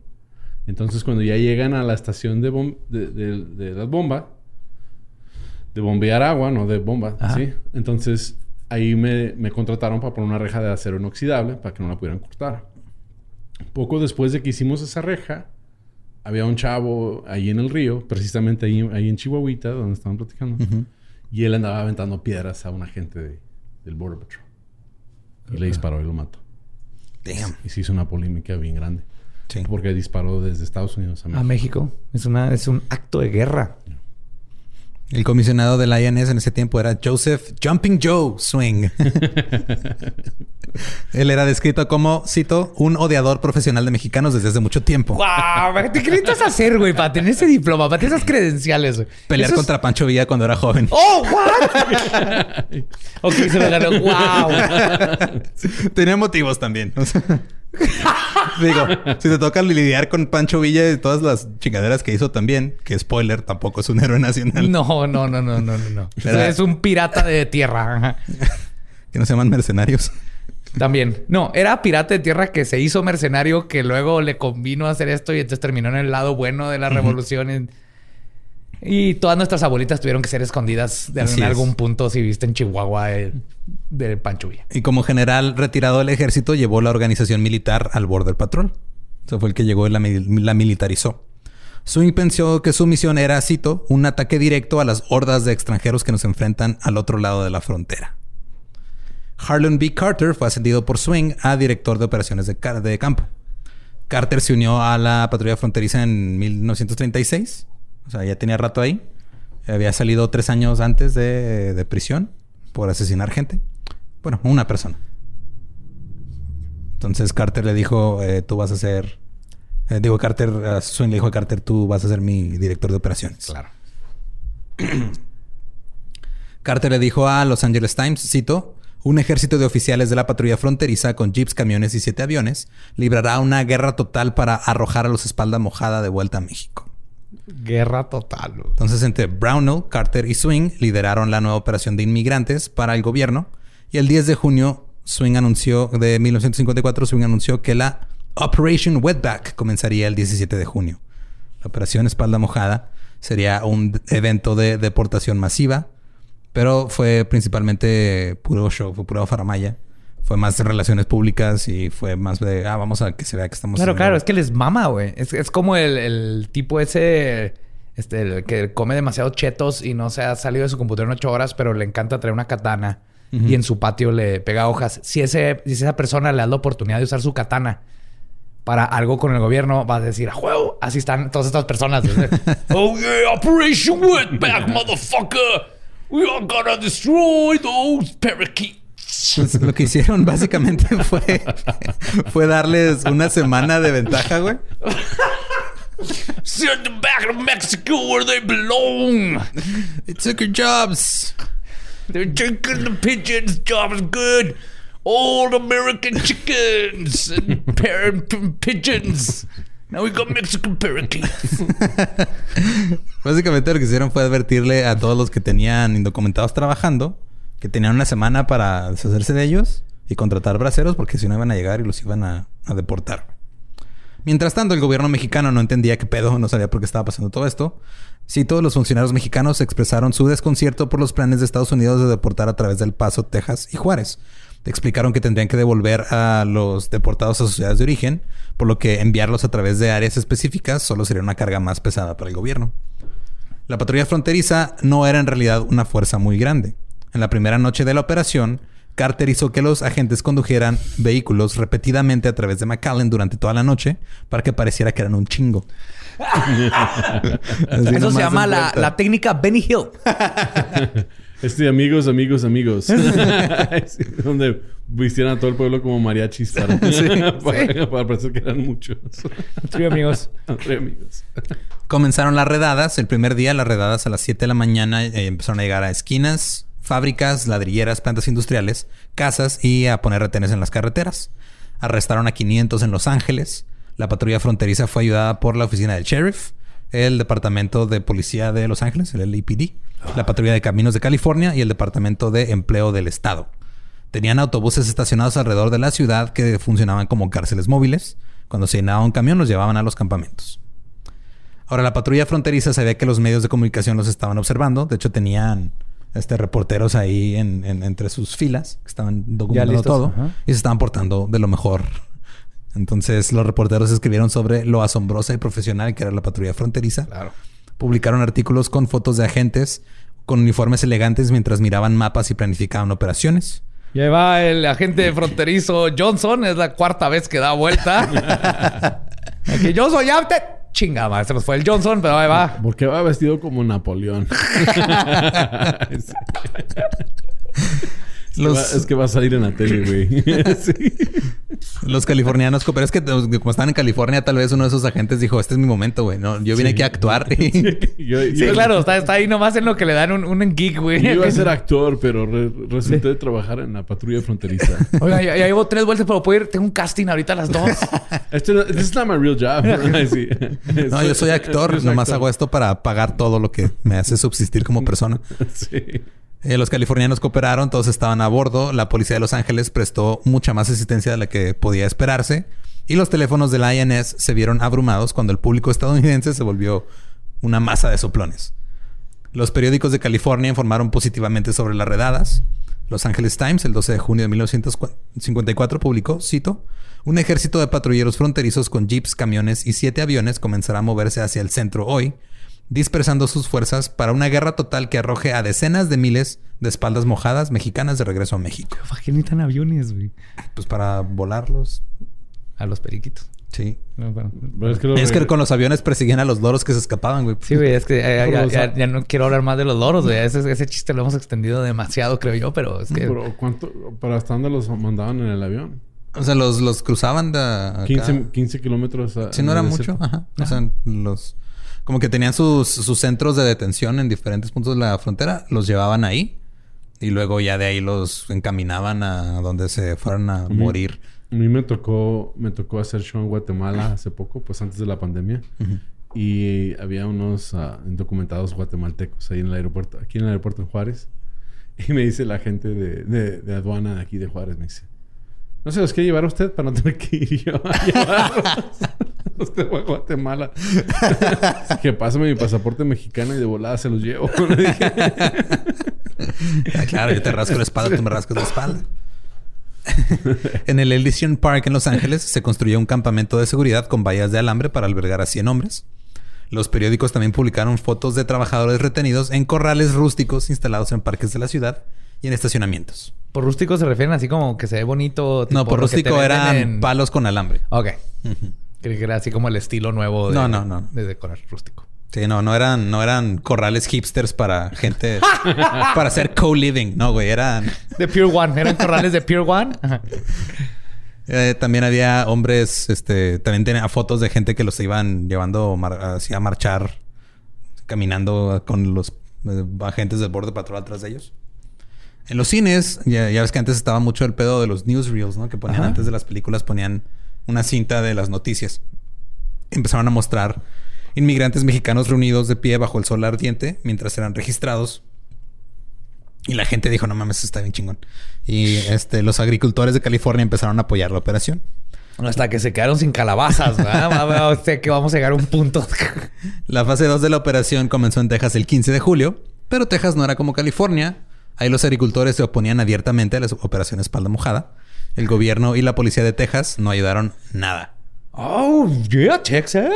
es que somos todos latinos. Sí, somos- Es mi tío, güey. Nos creamos juntos hasta que Sí. los dos países nos chingaron de los dos lados. Antes éramos así puro vaquero. La, la realidad es que Texas todavía es mayor parte, es mayormente latino, pero los que no son latinos son como alemanes. Ajá. Sí, entonces. ¿Cómo se llama el, el lugar que queda camino a Fredericksburg. Fredericksburg. Ajá, está allí Sí, es un pueblo muy alemán. bonito, pero es a- alemán. ¿Alemán? Y son, son, entonces los alemanes vinieron a Texas y, y empezaron a tener problemas con los mexicanos y así es como empezó toda la guerra de Texas contra México. Y este, pero los blancos son muy blancos europeos y, y los demás somos latinos. Todos los que quedan son latinos. Ajá. Entonces, cómo funcionaba esto Eh, era que los aviones, los siete aviones volaban bajo sobre las granjas, viendo si había trabajadores. Y luego llamaban por radio a, los agentes de la patrulla que llegaban en jeeps. Los braceros mostraban sus papeles y los indocumentados eran arrestados. Mientras tanto, los agricultores estaban molestos. Uno dijo, cito, nos van a dejar en la calle. ¿Cómo esperan que consigamos nuestra cosecha? Ya es octubre y viene el pumpkin spice. no sé qué es esa chingadera y por qué todo el mundo se la come, pero yo tengo que darles el pumpkin spice. El no, güey, espérate. El que- pumpkin que- spice. Hasta que se dé cuenta Karen que no hay pumpkin spice. Sí, cuando la, Karen, cuando la Karen se dé cuenta que no hay el pumpkin spice, es por culpa de estos cabrones que no dejan a mis mexicanos sacar el pumpkin spice. Y Tania ya diciendo, yo no soy Karen, pero yo tomo pumpkin spice. Pumpkin spice. Pumpkin spice lattes. Fueron cargados en trenes y enviados de regreso. Pero me encanta que no, a los, los que este, contratan no les pasa absolutamente No, ellos nomás están ahí de, ah, no, pues llévatelo, güey. Pero es lo que, es lo que te digo aquí fue donde empezaban a decir de, güey, no, pues ese regrésamelo. Ya, ese me cae. Fueron cargados en trenes, fueron enviados de regreso. A lo largo de la ruta había vallas publicitarias bilingües que decían, aviso, Estados Unidos necesita trabajadores agrícolas legales. El alcalde de su ciudad puede organizar su contratación. Advertencia, la era de la espalda mojada y el cortador de alambre ha terminado. A partir de este día, cualquier persona encontrada ilegalmente en los Estados Unidos será castigada con prisión. Entonces primero te decían, a ver, güey, si eres indocumentado, acércate, te tiramos paro. Porque ya no vamos a dejar que entres mojado o cortando alambres, como hacía por la, Amnistía. ¿no? Sí, prácticamente. Esto se debió a que la operación esta- eh, espalda mojada en realidad no se trataba de reducir la inmigración. Se trataba de sacar indocumentados y convertirlos en braceros. O sea, era lo que hacían en... O sea, era como el, el- el punto, porque era de, sí, güey, vamos a hacer todo, por eso era puro show. Vamos a hacer todo este pedo para que la gente piense, mira, estamos sacando cientos de miles de personas que son una amenaza, cuando en realidad estaban regresando como a la mitad. Claro, porque lo necesitaban, en lugar de nomás llegar y, a ver, espérate, ¿qué está pasando aquí? ¿Cuánto necesitas? Ahí están los permisos. Nomás trátalo bien. O sea, en lugar de preocuparse de, que los empleados estuvieran tratando bien al- a los indocumentados y decir, Ajá. sé que lo necesitas por esta temporada porque Karen necesita su pumpkin spice. Ujú. Ahí está. No, no, no. O sea, hay todo un show. Tenía que ver con impuestos también. Ah, Sí, claro. Sí, Sí, pues, porque- ajá, porque, los porque indocumentados no pagan No impuestos. pagan impuestos. Entonces, pero si ya vienes registrado y con un permiso, pues ya estás pagando Y tampoco impuesto. el dueño del rancho pagaba impuestos sobre Ajá, sus empleados. Sobre sus empleados. Por eso no les gustaba el, el programa de Como bracero, siempre, güey. el dinero. Ya. Y lo que hacían era... pues, lo que hacía era secar braceros nada más. Era, "Ah, vente, te- pisa ahí. Ok, ya eres bracero. Vente para acá. Como decía Sam, así con el pico. Con, Ajá. Con el pico con la pala. Es como, como si te estuvieran haciendo... A mí me tocó, a mí, a- a mí yo, yo trabajé hacia- construyendo, cuando tenía 20 años, trabajamos en un rancho acá en Favens, se llamaba Rancho de Paz, y estábamos construyendo caballerizas y estábamos construyendo todo. ah, un- la casa estaba, la casa de- del modelo del- la, de la Casa Blanca que se ve en el billete de 20, se fue, de ahí hicieron los planos para esa casa. Wow. Sí, una casa hermosa. Pero le no le hicieron a escala y quedó bien chiquita. Sí, quedó bien chiquita. Sí, le hicieron escala. Por eso quedó chiquita. Es un rancho para hormigas. No, Tiene Pero- que estar por lo menos tres veces más grande. pero llegaba... llegaba la patrulla fronteriza de vez en cuando a revisar a todos los que estuviéramos trabajando ahí. y los son federales, entonces pueden entrar sin Sí. pedo. No, sin, entraban- sin orden de cateo. Y ni, y ni te das cuenta porque Pues andan que, ajá, en- entran, si no eran de cateo, por esa ley que tiene ya como 80 años. Ajá. Sí, entraban a pie por, caminando por el canal y no los veías hasta que ya estaban ahí. Damn. Y luego ya, a ver, ¿quién? Y... Y luego llegaba y... "Hello, soy uh, George Martínez. Sí. Tenéis Eso- aquí a latinos, Eso- los eso es- odio. Eso es lo que, lo que más, a lo que a mí, a mí personalmente, porque cuando yo tenía como 18, 19 años, estaban reclutando, todavía están reclutando para la patrulla fronteriza constantemente y es un trabajo que paga muy bien. Pero yo me acuerdo de chavo y yo decía, yo jamás podría hacer eso. O sea, esos son mis tíos, son mis primos, son- Sí. son, son mis familiares. Yo, y- pero pues ves a los agentes y la mayoría son latinos. De hecho, es irónico porque los, eh, cuando tienes que cruzar o algo, ves así al... El, el prototípico anglosajón y es el de que, ¿qué trae? ¿Dónde va? Chido, pásense la padre, cotorreas, te ríes, vámonos. Pero vienes a alguien que tiene obviamente ascendencia latina, y oh fuck, cuidado porque es el que se va a poner mamón. Yep. Y el INS no planificó qué hacer con las familias. Simplemente alentaban a mujeres y niños a que se fueran voluntariamente. Esto provocó que los hombres se separaran de sus esposas e hijos, mientras los hombres eran deportados por ciertas áreas. O sea, los, los hombres los mandaban casi siempre al paso. Se o separaban a a la familia. Ajá. Y mandaban a las mujeres y niños a Mexicali y Tijuana. Elvira Velázquez y su hija de 10 años fueron detenidas y deportadas, pero los otros tres hijos de Elvira estaban en la casa, porque ella la detuvieron afuera de su casa. Los vecinos escucharon a los niños llorar a la mañana siguiente y los fueron pasando de vecino en vecino hasta que los oficiales de inmigración se enteraron y trataron de encontrar a la madre en México. No sabemos si la encontraron o no, pero... Raúl Méndez era un estudiante de segundo grado que llegó a la escuela con boletas sin firmar, que se suponía que su mamá tenía que haber firmado. Cuando se le preguntó por qué no firmaba, dijo, mamá se ha ido, no pudo firmar, no va a regresar, se la llevó la border. Su- Suena como una canción de maná. Mamá se ha ido. Se la llevó la border. No va a regresar. Se fue cuando se cayó el escenario cantando esa. Había estado viviendo solo durante 15 días. Y la Border negó saber algo sobre su madre. Para ahorrar dinero, Carter hizo que los oficiales le cobraran a cada trabajador 10 dólares con la condición de que al menos tuvieran 13 dólares con ellos. O sea, si tú traías 13 dólares, Ajá. te quitaban 10. Te quedabas con 3. Ajá, para el camión. Exacto. O sea, de ¿Sí? ellos... eh, pero era... O sea, ellos estaban cobrando el camión en el que estaban mandándote la chingada. Fuck.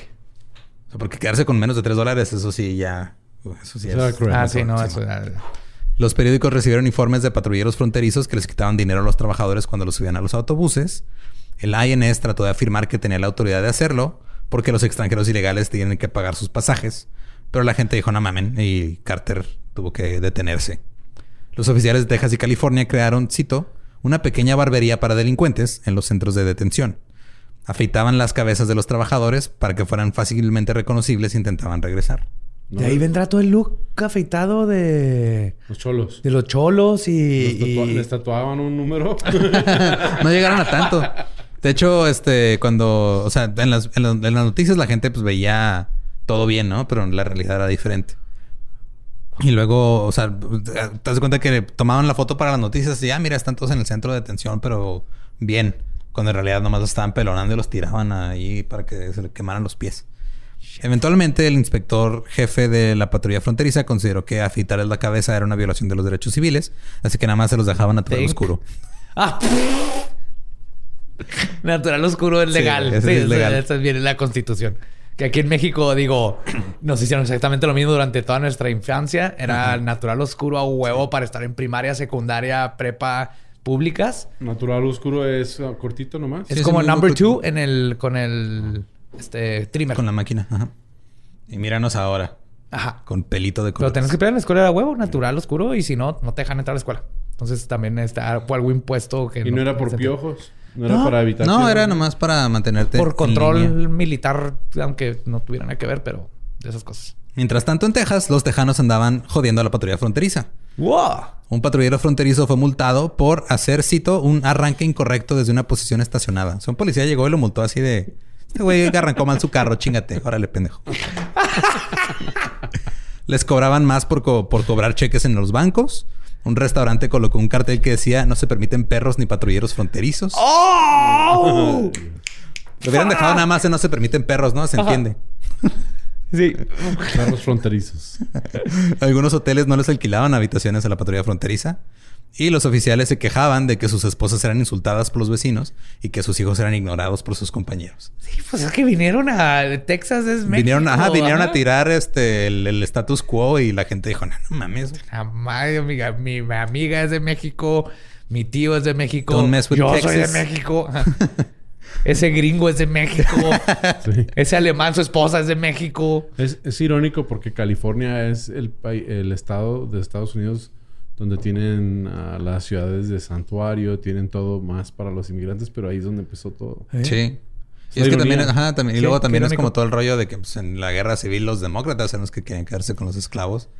O sea, es- es- les digo, este pedo, la- todos los ideales políticos se van moviendo de partido a partido, o sea, se van Sí. cambiando. Este pedo no es Pero viven ahí arriba, político, y la están gente es ahí, la que lo sufre, La gente los aterriza y luego los pone tras un, estandarte y... Se aprovechan de algo el momento para. Ajá.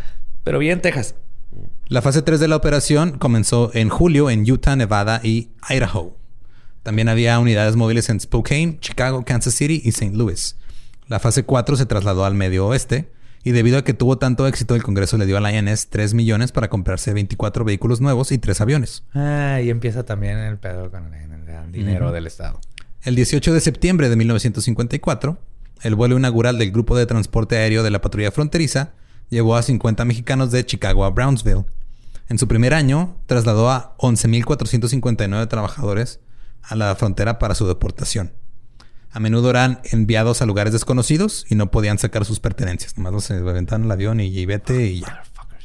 Muchos no tenían forma de comunicarse con sus familias, terminaban varados sin comida ni empleo y tenían que conseguir un trabajo para ganar dinero para mantenerse a ellos o a su familia o encontrar cómo llegar a casa. Que nosotros lo vemos aquí mucho en, en la frontera. O sea, Sí. el- por ejemplo, aquí en la frontera hay muchos call centers donde te piden bilingües y lo que hacen es contratan a mucho deportado. güey. Y es que siguen haciendo eso. O sea, lo- es muy común que todavía, si te deportan en Juárez, te avientan en Tijuana y viceversa, de Tijuana a Juárez. Uno como creye, asumiendo que eso es lo que te va a detener de volver allá porque es, porque no tienes necesidades y no tienes familia allá y todo eso. Lo único que están haciendo es que están poniendo a una persona en una situación increíblemente difícil, ¿no? O sea, es horrible que te hagan eso a Y todavía no propósito. hablamos de los coyotes y lo que cobran. Ah, No, eso también es otro Eh, pedo. y eso ya son ahora las depredación del lado de acá contra los paisanos, sí. Sí, pero te, te avientan, a- eres- te, te agarran en el paso y te deportan a Tijuana. Tienes que contratar a alguien que te regrese. Ajá. Y él se va a abusar de ti y regresamos a estas cosas. En febrero de, febrero de 1955, el periódico mexicano Novedades informó nuevamente sobre las horribles condiciones en un campo de concentración en McAllen. Vamos, novedades. O sea, nos, nos reímos de eso, pero ahorita las noticias más, más verídicas que existen es TMZ. Ajá, de hecho, esos Sí, güeyes siempre sí. reportan que alguien se Sí, murió aquí antes que estamos, todos. estás viendo así qué telenovela tienes que ver, quién cortó con quién y ay, güey, hay No, como en su tiempo de Novedades sí era un, diario, pues bien, güey. Y si era una novedad Nada más esto. tenía un nombre de- Pero medio raro. TMZ no se mete en la política. Dice, pasó esto y, Y ya. Y ya. Y pero ves, si ves CNN o Fox, ya, ya, si los, si los ves por cinco minutos o cinco segundos. Se les nota el sesgo en chinga, ¿no? Sí. De volada, dices, eh, este es, este es izquierdista, este es derechista. Sí, o sea, no hay... no hay una agenda que están tratando Sí, de... no, no, ya, o sea, como que ya no hay... Es muy difícil encontrar noticias neutrales. Creo que lo más, lo más cercano... O sea, TMC, yo creo. Y Y, novedades. Y novedades. Sí. Eh, Una después de ser despojados de su propiedad, 800 hombres fueron retenidos en un cito, campo de concentración infernal, viviendo semidesnudos en la miseria, el hambre y la enfermedad. El senador Thomas H. Kuchel se molestó porque se enteró de que la patrulla fronterizo estaba usando perros asesinos, entre comillas, para patrullar la frontera. Swing, Ah, ok. Jumping Joe Swing, dijo que tenían perros, cito, que no eran de la variedad sanguinaria. Ah, ok. O sí sea, son- tenemos perros, pero no han matado a nadie, güey. son O sea, perros, Sí no. muerden. ¿Cómo se dice manslaughter? Manslaughter. ¿Tiene traducción al español? Ah, Sí tiene, legalmente es, es Sí, como... O sea, asesinato es- segundo es asesino grado. involuntario. Es asesina- es- Asesinato involuntario. Es que hay una cosa es homicidio, otra cosa es asesinato, ¿no? No Sí, entra dentro. pero es involuntario, el manslaughter. Entonces eran perros de asesinato involuntario. A ver, preguntémosle. Manslaughter dogs. Sí, es homicidio involuntario. Ajá. Justo es. Ajá. No son perros asesinos, son homicidios involuntarios. Tranquila, o sea, el perro no sabe qué está haciendo. El perro nomás está siguiendo No. Porque el perro, el perro estaba borracho, tomó una de más.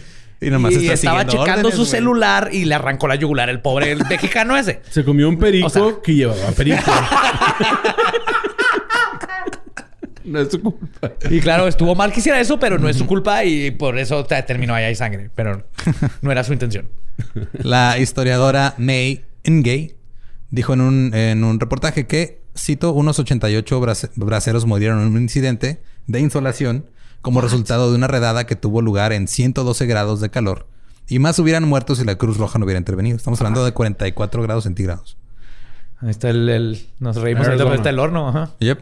En 1955, la patrulla fronteriza anunció que había sacado a más de un millón de personas del país.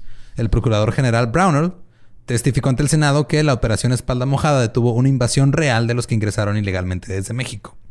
Swing declaró que la frontera había sido asegurada, pero el número de deportaciones de un millón sigue siendo debatido hasta ahorita. Muchos dicen que es mentira.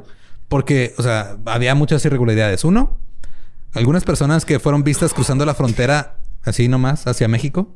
¿Las los contaban? contaron como salidas involuntarias. O sea, ahí venía mi, mi tía abuela este, de Ah, mira, Walmart. ya, otra deportada. Ajá.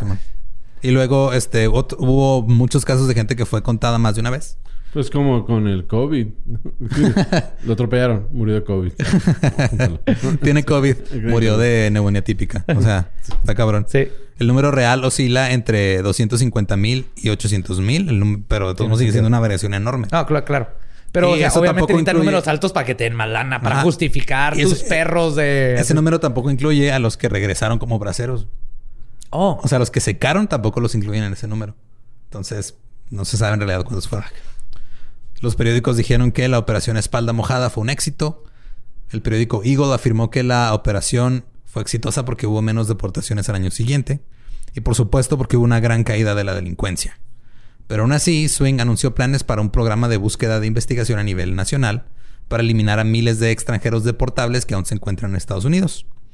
El gobernador republicano de California dijo que todas las deportaciones llevaron un ahorro en beneficios de desempleo de 350 mil dólares por semana. Entonces, eh, o sea, todo eso re- se regresa a ya no hay tantos cobrando desempleo ilegalmente. Entonces, que pues este. Pero ellos no... Pero No los- pueden. No pueden cobrar desempleo. No. Que no tiene sentido.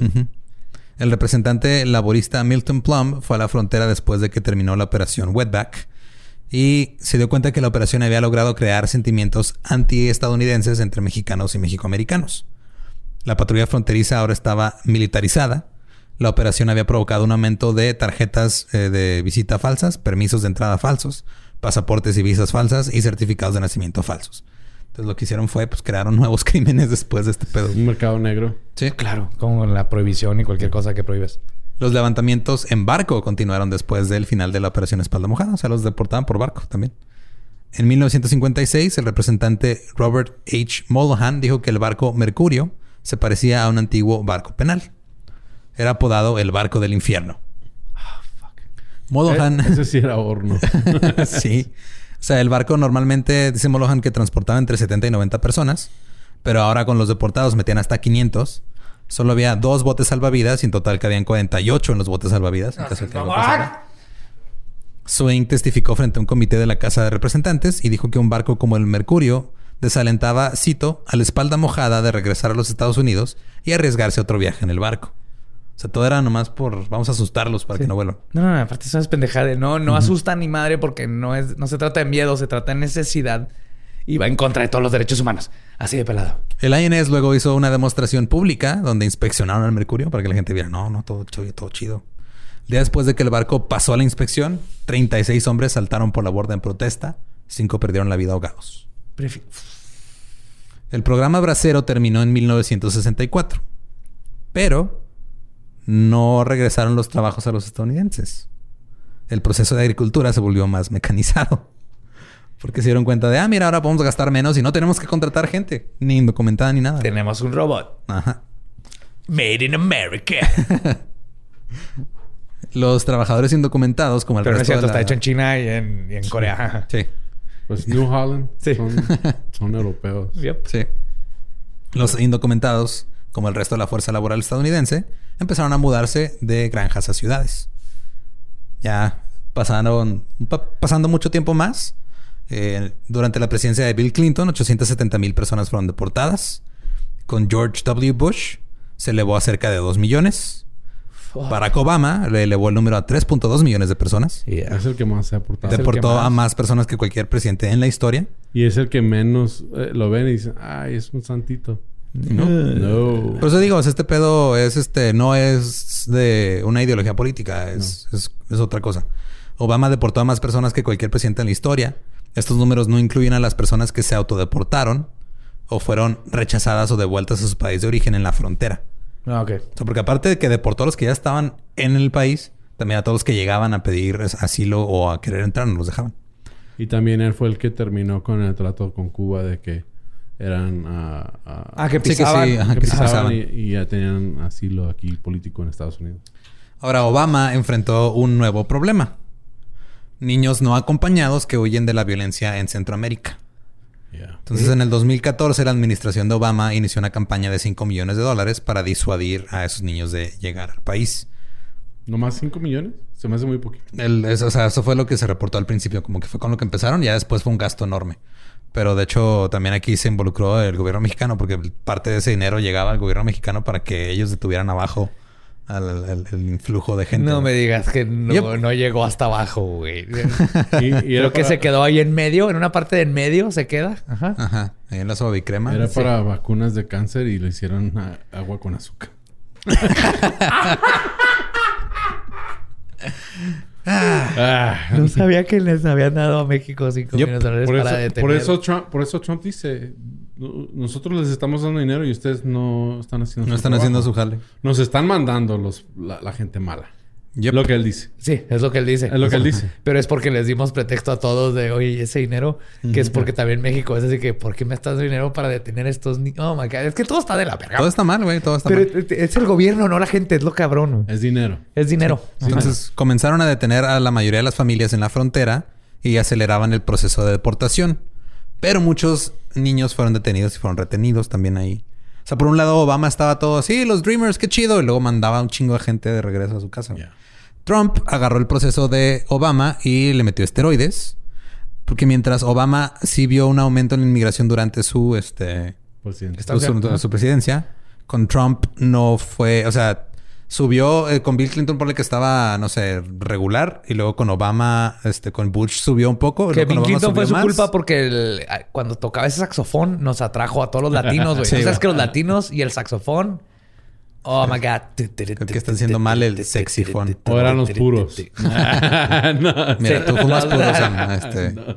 No, sí, también los puros. Y, puros. y luego o con Obama subió más, porque pues Obama también traía toda esta ideología de cambio y progreso y mucha gente dijo, ah, pues hay que, hay, que, hay que caerle, hay que ser parte de y los mandaban a la chingada. Con Trump se mantuvo más o menos igual, o sea, no hubo un aumento en sí después de con Obama, pero Trump empezó con toda su retórica de hay más gente y hay regresó a los caravanas", 20 a y decir, regresó a... Vienen los criminales y nos están mandando piratas y tejones disfrazados de mexicanos. y loros y... Loros Terroristas. con bigote. Sí, loros terroristas. Sí. viene, viene. Los loros, los loros son terroristas. árabes de origen. Viene loros, Stalin cantando en mariachi.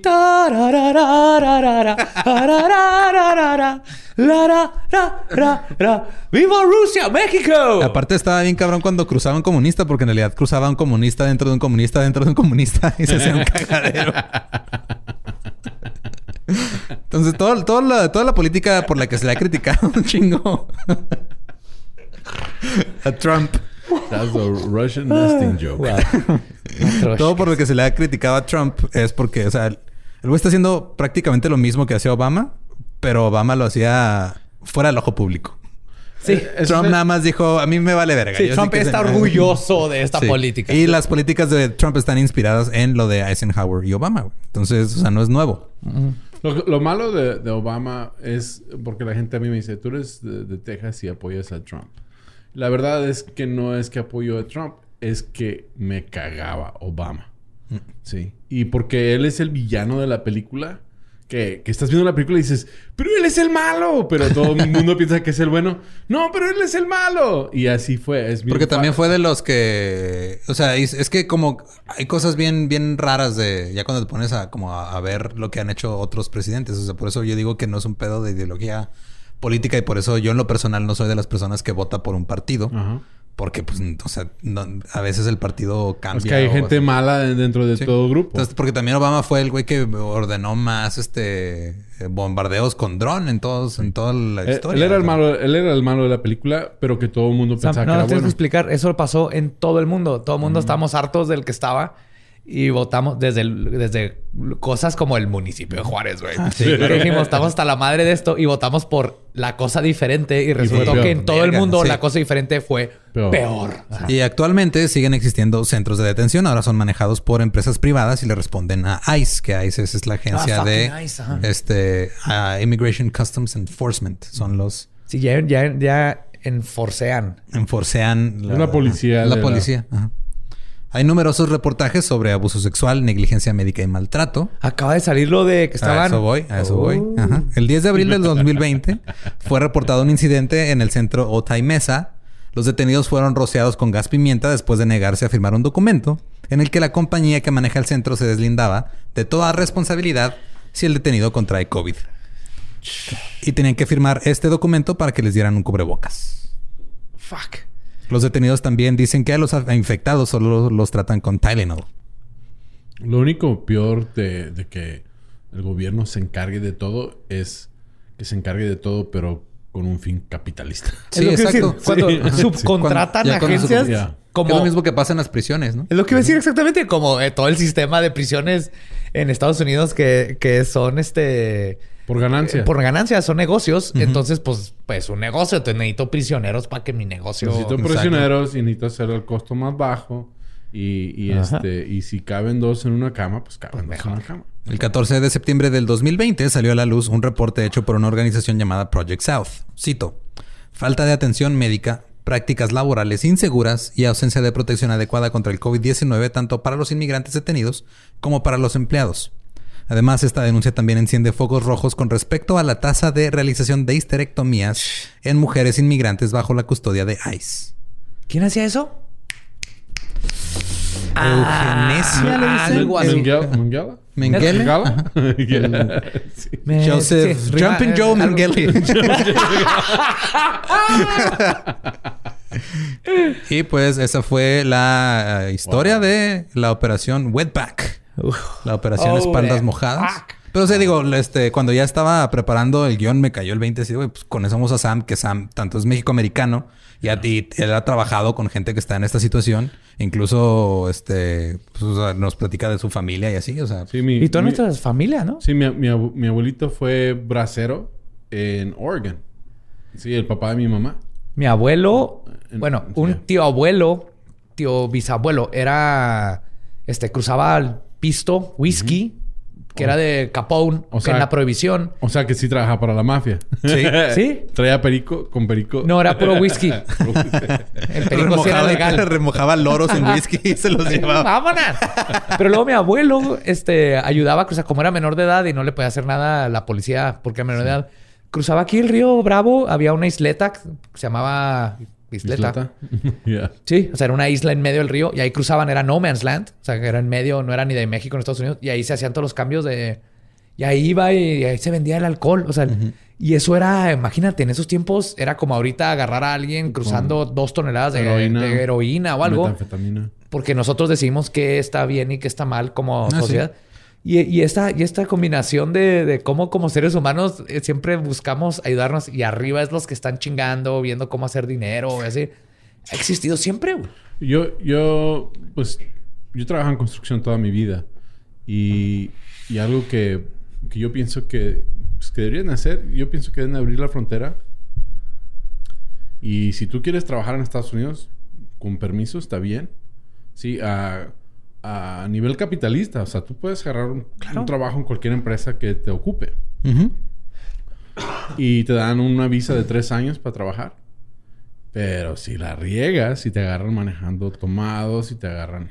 Sí, exacto, Este, o sea, cumplir, o sea, es, Sí, es- sí, ajá. sí. Porque Estás yo... invitado que este cumplir las país, ¿no? reglas. Sí, por ejemplo, yo vengo a México, yo respeto a la autoridad de México, yo respeto todas las reglas de México, porque no es... Aunque Te respeto por eso porque yo tengo toda mi vida viviendo aquí y todavía no comprendo bien las reglas de México. No, no, pero pues el alto sí, Sí, lo, no, sí lo respeto. Sí. Sí. este, si hay un alto yo me detengo y, y hasta se, se burlan de mí algunas personas y dicen, ah, güey, pues como... ah, Yo no entiendo este, eso. Yo siempre ya. hago los saltos en cualquier lugar. Ya, yo hago los saltos Pero en. México es, así como que... es, es decencia, güey, también. Ya. Pero yo pienso que deberían de, porque si hay necesidad, hay necesidad, hay necesidad tanto para el mexicano que quiere trabajar en Estados Unidos y quiere mejorar su vida, como para nosotros los que estamos allá contratando gente para, para poder lograr los trabajos. Y, y la verdad es que el, el mexicano chambea. Claro. Sí, sí, No sí, anda yo- pidiendo su pumpkin sí. spice para su latte ahí. No, de hecho, ¡Pack Spice! de, de hecho, yo pues, ya llevo como 10 años en la comedia, en el stand-up. Y cuando yo llegué aquí a los estudios que, que estaba Leina, yo dije, no mames, estos vatos sí chambean. Yo soy de aquí. Y ya me vine para acá a trabajar porque dije, Sí. tengo 8 años lidiando con, 7 años lidiando con gente acá que no quiere trabajar, que armábamos un show y yo tenía que armar todo el escenario solo. Tenía Imagínate, güey, o sea, tan cabrón Ya. está el pedo que un gringo si no trabajara acá yo me vine, mejor. yo me vine para acá porque, porque, porque ustedes, yo los veía chambear y dije, yo de aquí soy, yo soy chambeador también, yo soy de allá y dije, yo quiero Y es que chambear. creo que de eso se trata a final de cuentas. güey. Hay gente que quiere chambear, lo único que necesita es la oportunidad. Sí. En México tenemos el gran, gran, gran problema que pagan para la chingada. Este, el- Que también, también en México tenemos el gran, gran problema que lo mencioné nada más así de pasada, pero prácticamente todo el pedo que pasó aquí en la frontera, está pasando nuestras fronteras al sur y está igual o peor de culero. Y ahora Entonces, estamos no igual. estamos, ajá. Sí, ahora estamos O sea, haciendo lo que de lo pues, que nos quejamos, lo estamos haciendo al sur. Pues ahí estaba la gente que me, me dijo, llévate estos a Guatemala. Que Sí, a nosotros nos Guatemala". tocó vivirlo, nos tocó ver aquí a la gente que venía pidiendo asilo quedarse a dormir en los parques. Sí, yo le- regalando, o sea, llegaba gente ahí a la casa que no sé cómo llegó, estaban bien lejos. Sí, a y a darles atún, comida, lo que tuviéramos dinero y estaban... O sea, decían, es que me, me vienen de allá. Le dije, perdón, qué feo que está pasando esto. No, no es posible que nuestro país está haciendo estas cosas mientras todo está de la fregada en, en trabajos. Los mínimos están horribles. Hay más impuestos y más impuestos. Nada que cree trabajo. Entonces, obviamente, la gente va a buscar un mejor lugar. Sí. De hecho... Y eso de- no es ilegal y eso no debe ser criminalizado jamás. debe- se debe facilitar. Debería, debería exacto, cosa- pero condicionalmente. O Exacto. sea, tú vienes a mi país, trabajas tres años. Si te portas bien, entonces puedes meter solicitud para quedarte si quieres. Puedes traer a tu familia. Este, mientras que no... Mientras que no estés... Que, ah, Mientras estés pagando tus impuestos, aportando a la sociedad, aportando en algo que se necesita para el seguir funcionando. Claro. Porque todos, los, todos los países del mundo necesitan lo mismo. Agricultura, ingeniería, este, qu- quien ponga el Pues piso. hasta cierto punto es lo que quería lograr la. Unión Europea, ¿no? sí. Pero pues también ahí hubo pedos. En fin. Upsis. Este, pues, pues, Sam, es muchas gracias por estar No, pues aquí. gracias este, por, por ¿dónde, invitarme. Es, es- dónde- dónde te encuentra la gente? Me pueden encontrar en mis redes sociales como tu amigo Sam. Este, eh, también en YouTube estoy como tu amigo Sam. Ah, el podcast que tenemos nosotros, que tengo yo, se llama Está Cagado Podcast. Lo Sí, sale los viernes en español y los martes en inglés. los martes en inglés y, los viernes en español. Y ahí es. hemos andado de ahí No, episodios. eh, no, está chido. Y, y- y- y mucha gente este, me veo lo- leo las... Porque yo no hago las reacciones, o sea, no... Pero yo leo los comentarios y, y hay gente que dice, no, ni habla bien español. Y hay otra gente que dice, lo habla muy bien. Y luego hay gente que dice, debería investigar más. Y yo digo, es para que lo leas cuando estés cagando, güey. O sea, para, que tengas, Exactamente. para que tengas algo que platicar en la próxima fiesta. Es todo. you know, Sí. este, yo a- aún así le, le invierto como tres horas a un episodio. O sea, fácil. Fácil tres horas. O sea, Es que sí, luego a, sí. a veces también uno no se da cuenta de todo el trabajo que requiere crear hasta esto. O sea, está... No, sí, está, está, está... Mis respetos a ustedes. Yo, yo, no, yo no sé cómo le hacen. Yo me siento a, a- escribir un, un podcast y cuando menos pienso ya, ya, sabe- ya me metí tres horas. Y luego todavía hay gente que dice, se te olvidó mencionar esto, se te olvidó mencionar lo otro. Y digo, Eso siempre va a pasar. Nada, nada más. Y, y ya este, me, eh, aparte me dice, porque soy medio perfeccionista eh, como en mi negocio, y lo digo, "Ah, se me olvidó. Y luego ya pienso, ah, no mames, estás cagando. güey". Estás cagando. 15 minutos. Es para que lo disfruten, se pasen unos Sí, 15 y minutos. que de ahí luego tú chidos. te vayas a investigar. Y Sí. este, pues también estás, eh, las redes son arroba está cagado podcast. Sí, está cagado. Está en todos lados. Um, sí, en Spotify, uh, Anchor, iTunes, en todas las, las plataformas Sí, sí. digitales. Digo, yo sé porque yo soy el que lo sube. Sí. sí. Sí, la gente me dice, ¿y esto? Y yo, "Pues, hablen con Lolo. Yo- Y este, recuerden que a nosotros nos pueden seguir en todos lados como arroba el Dolop. También pueden seguir como arroba ningún Eduardo. Encuentran como el Batiablo. Y recuerden que aquellos que no conocen su historia están condenados a seguirla repitiendo cada 100 años, cada, 50 pinche años. 50 años, otra y otra vez. güey. Están, con- están condenados a ser deportados. ¿Estás listo para convertir tus mejores ideas en un negocio en línea exitoso? Te presentamos Shopify.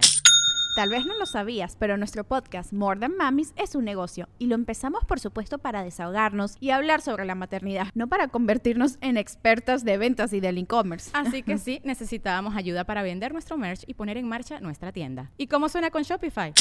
Llega otra venta. Shopify es la plataforma de comercio que está revolucionando millones de negocios en todo el mundo. Ya seas un emprendedor desde tu casa o desde donde sea, Shopify es la única herramienta que necesitas para iniciar, administrar y hacer crecer tu negocio sin dificultades. Con Shopify puedo gestionar pedidos, envíos y pagos desde cualquier lugar, brindándote toda la información y estadísticas de tus ventas al detalle. Regístrate para un periodo de prueba con tan solo un dólar al mes en shopify.com barra sonoro, todo en minúsculas. Ve a shopify.com barra sonoro para llevar tu negocio al siguiente nivel. Shopify.com barra sonoro. ¿Estás listo para convertir tus mejores ideas en un negocio en línea exitoso? Te presentamos Shopify. Tal vez no lo sabías, pero nuestro podcast More Than Mamis es un negocio y lo empezamos por supuesto para desahogarnos y hablar sobre la maternidad, no para convertirnos en expertas de ventas y del e-commerce. Así que sí, necesitábamos ayuda para vender nuestro merch y poner en marcha nuestra tienda. ¿Y cómo suena con Shopify? Llegó otra venta. Shopify es la plataforma de comercio que está revolucionando millones de negocios en todo el mundo. Ya seas un emprendedor desde tu casa o desde donde sea, Shopify es la única herramienta que necesitas para iniciar, administrar y hacer crecer tu negocio sin dificultades. Con Shopify puedo gestionar pedidos, envíos y pagos desde cualquier lugar, brindándote toda la información y estadísticas de tus ventas al detalle. Regístrate para un periodo de prueba con tan solo un dólar al mes en shopify.com barra sonoro, todo en minúsculas. Ve a shopify.com barra sonoro para llevar tu negocio al siguiente nivel. Shopify.com barra sonoro. It is Ryan here, and I have a question for you. What do you do when you win? Like, are you a fist pumper? A woohooer, a hand clapper, a high fiver. I kind of like the high five, but if you want to hone in on those winning moves, check out Chumba Casino. At chumbacasino.com, choose from hundreds of social casino style games for your chance to redeem serious cash prizes. There are new game releases weekly, plus free daily bonuses. So don't wait. Start having the most fun ever at chumbacasino.com. No purchase necessary. Group. Void were prohibited by law. See terms and conditions. 18 plus.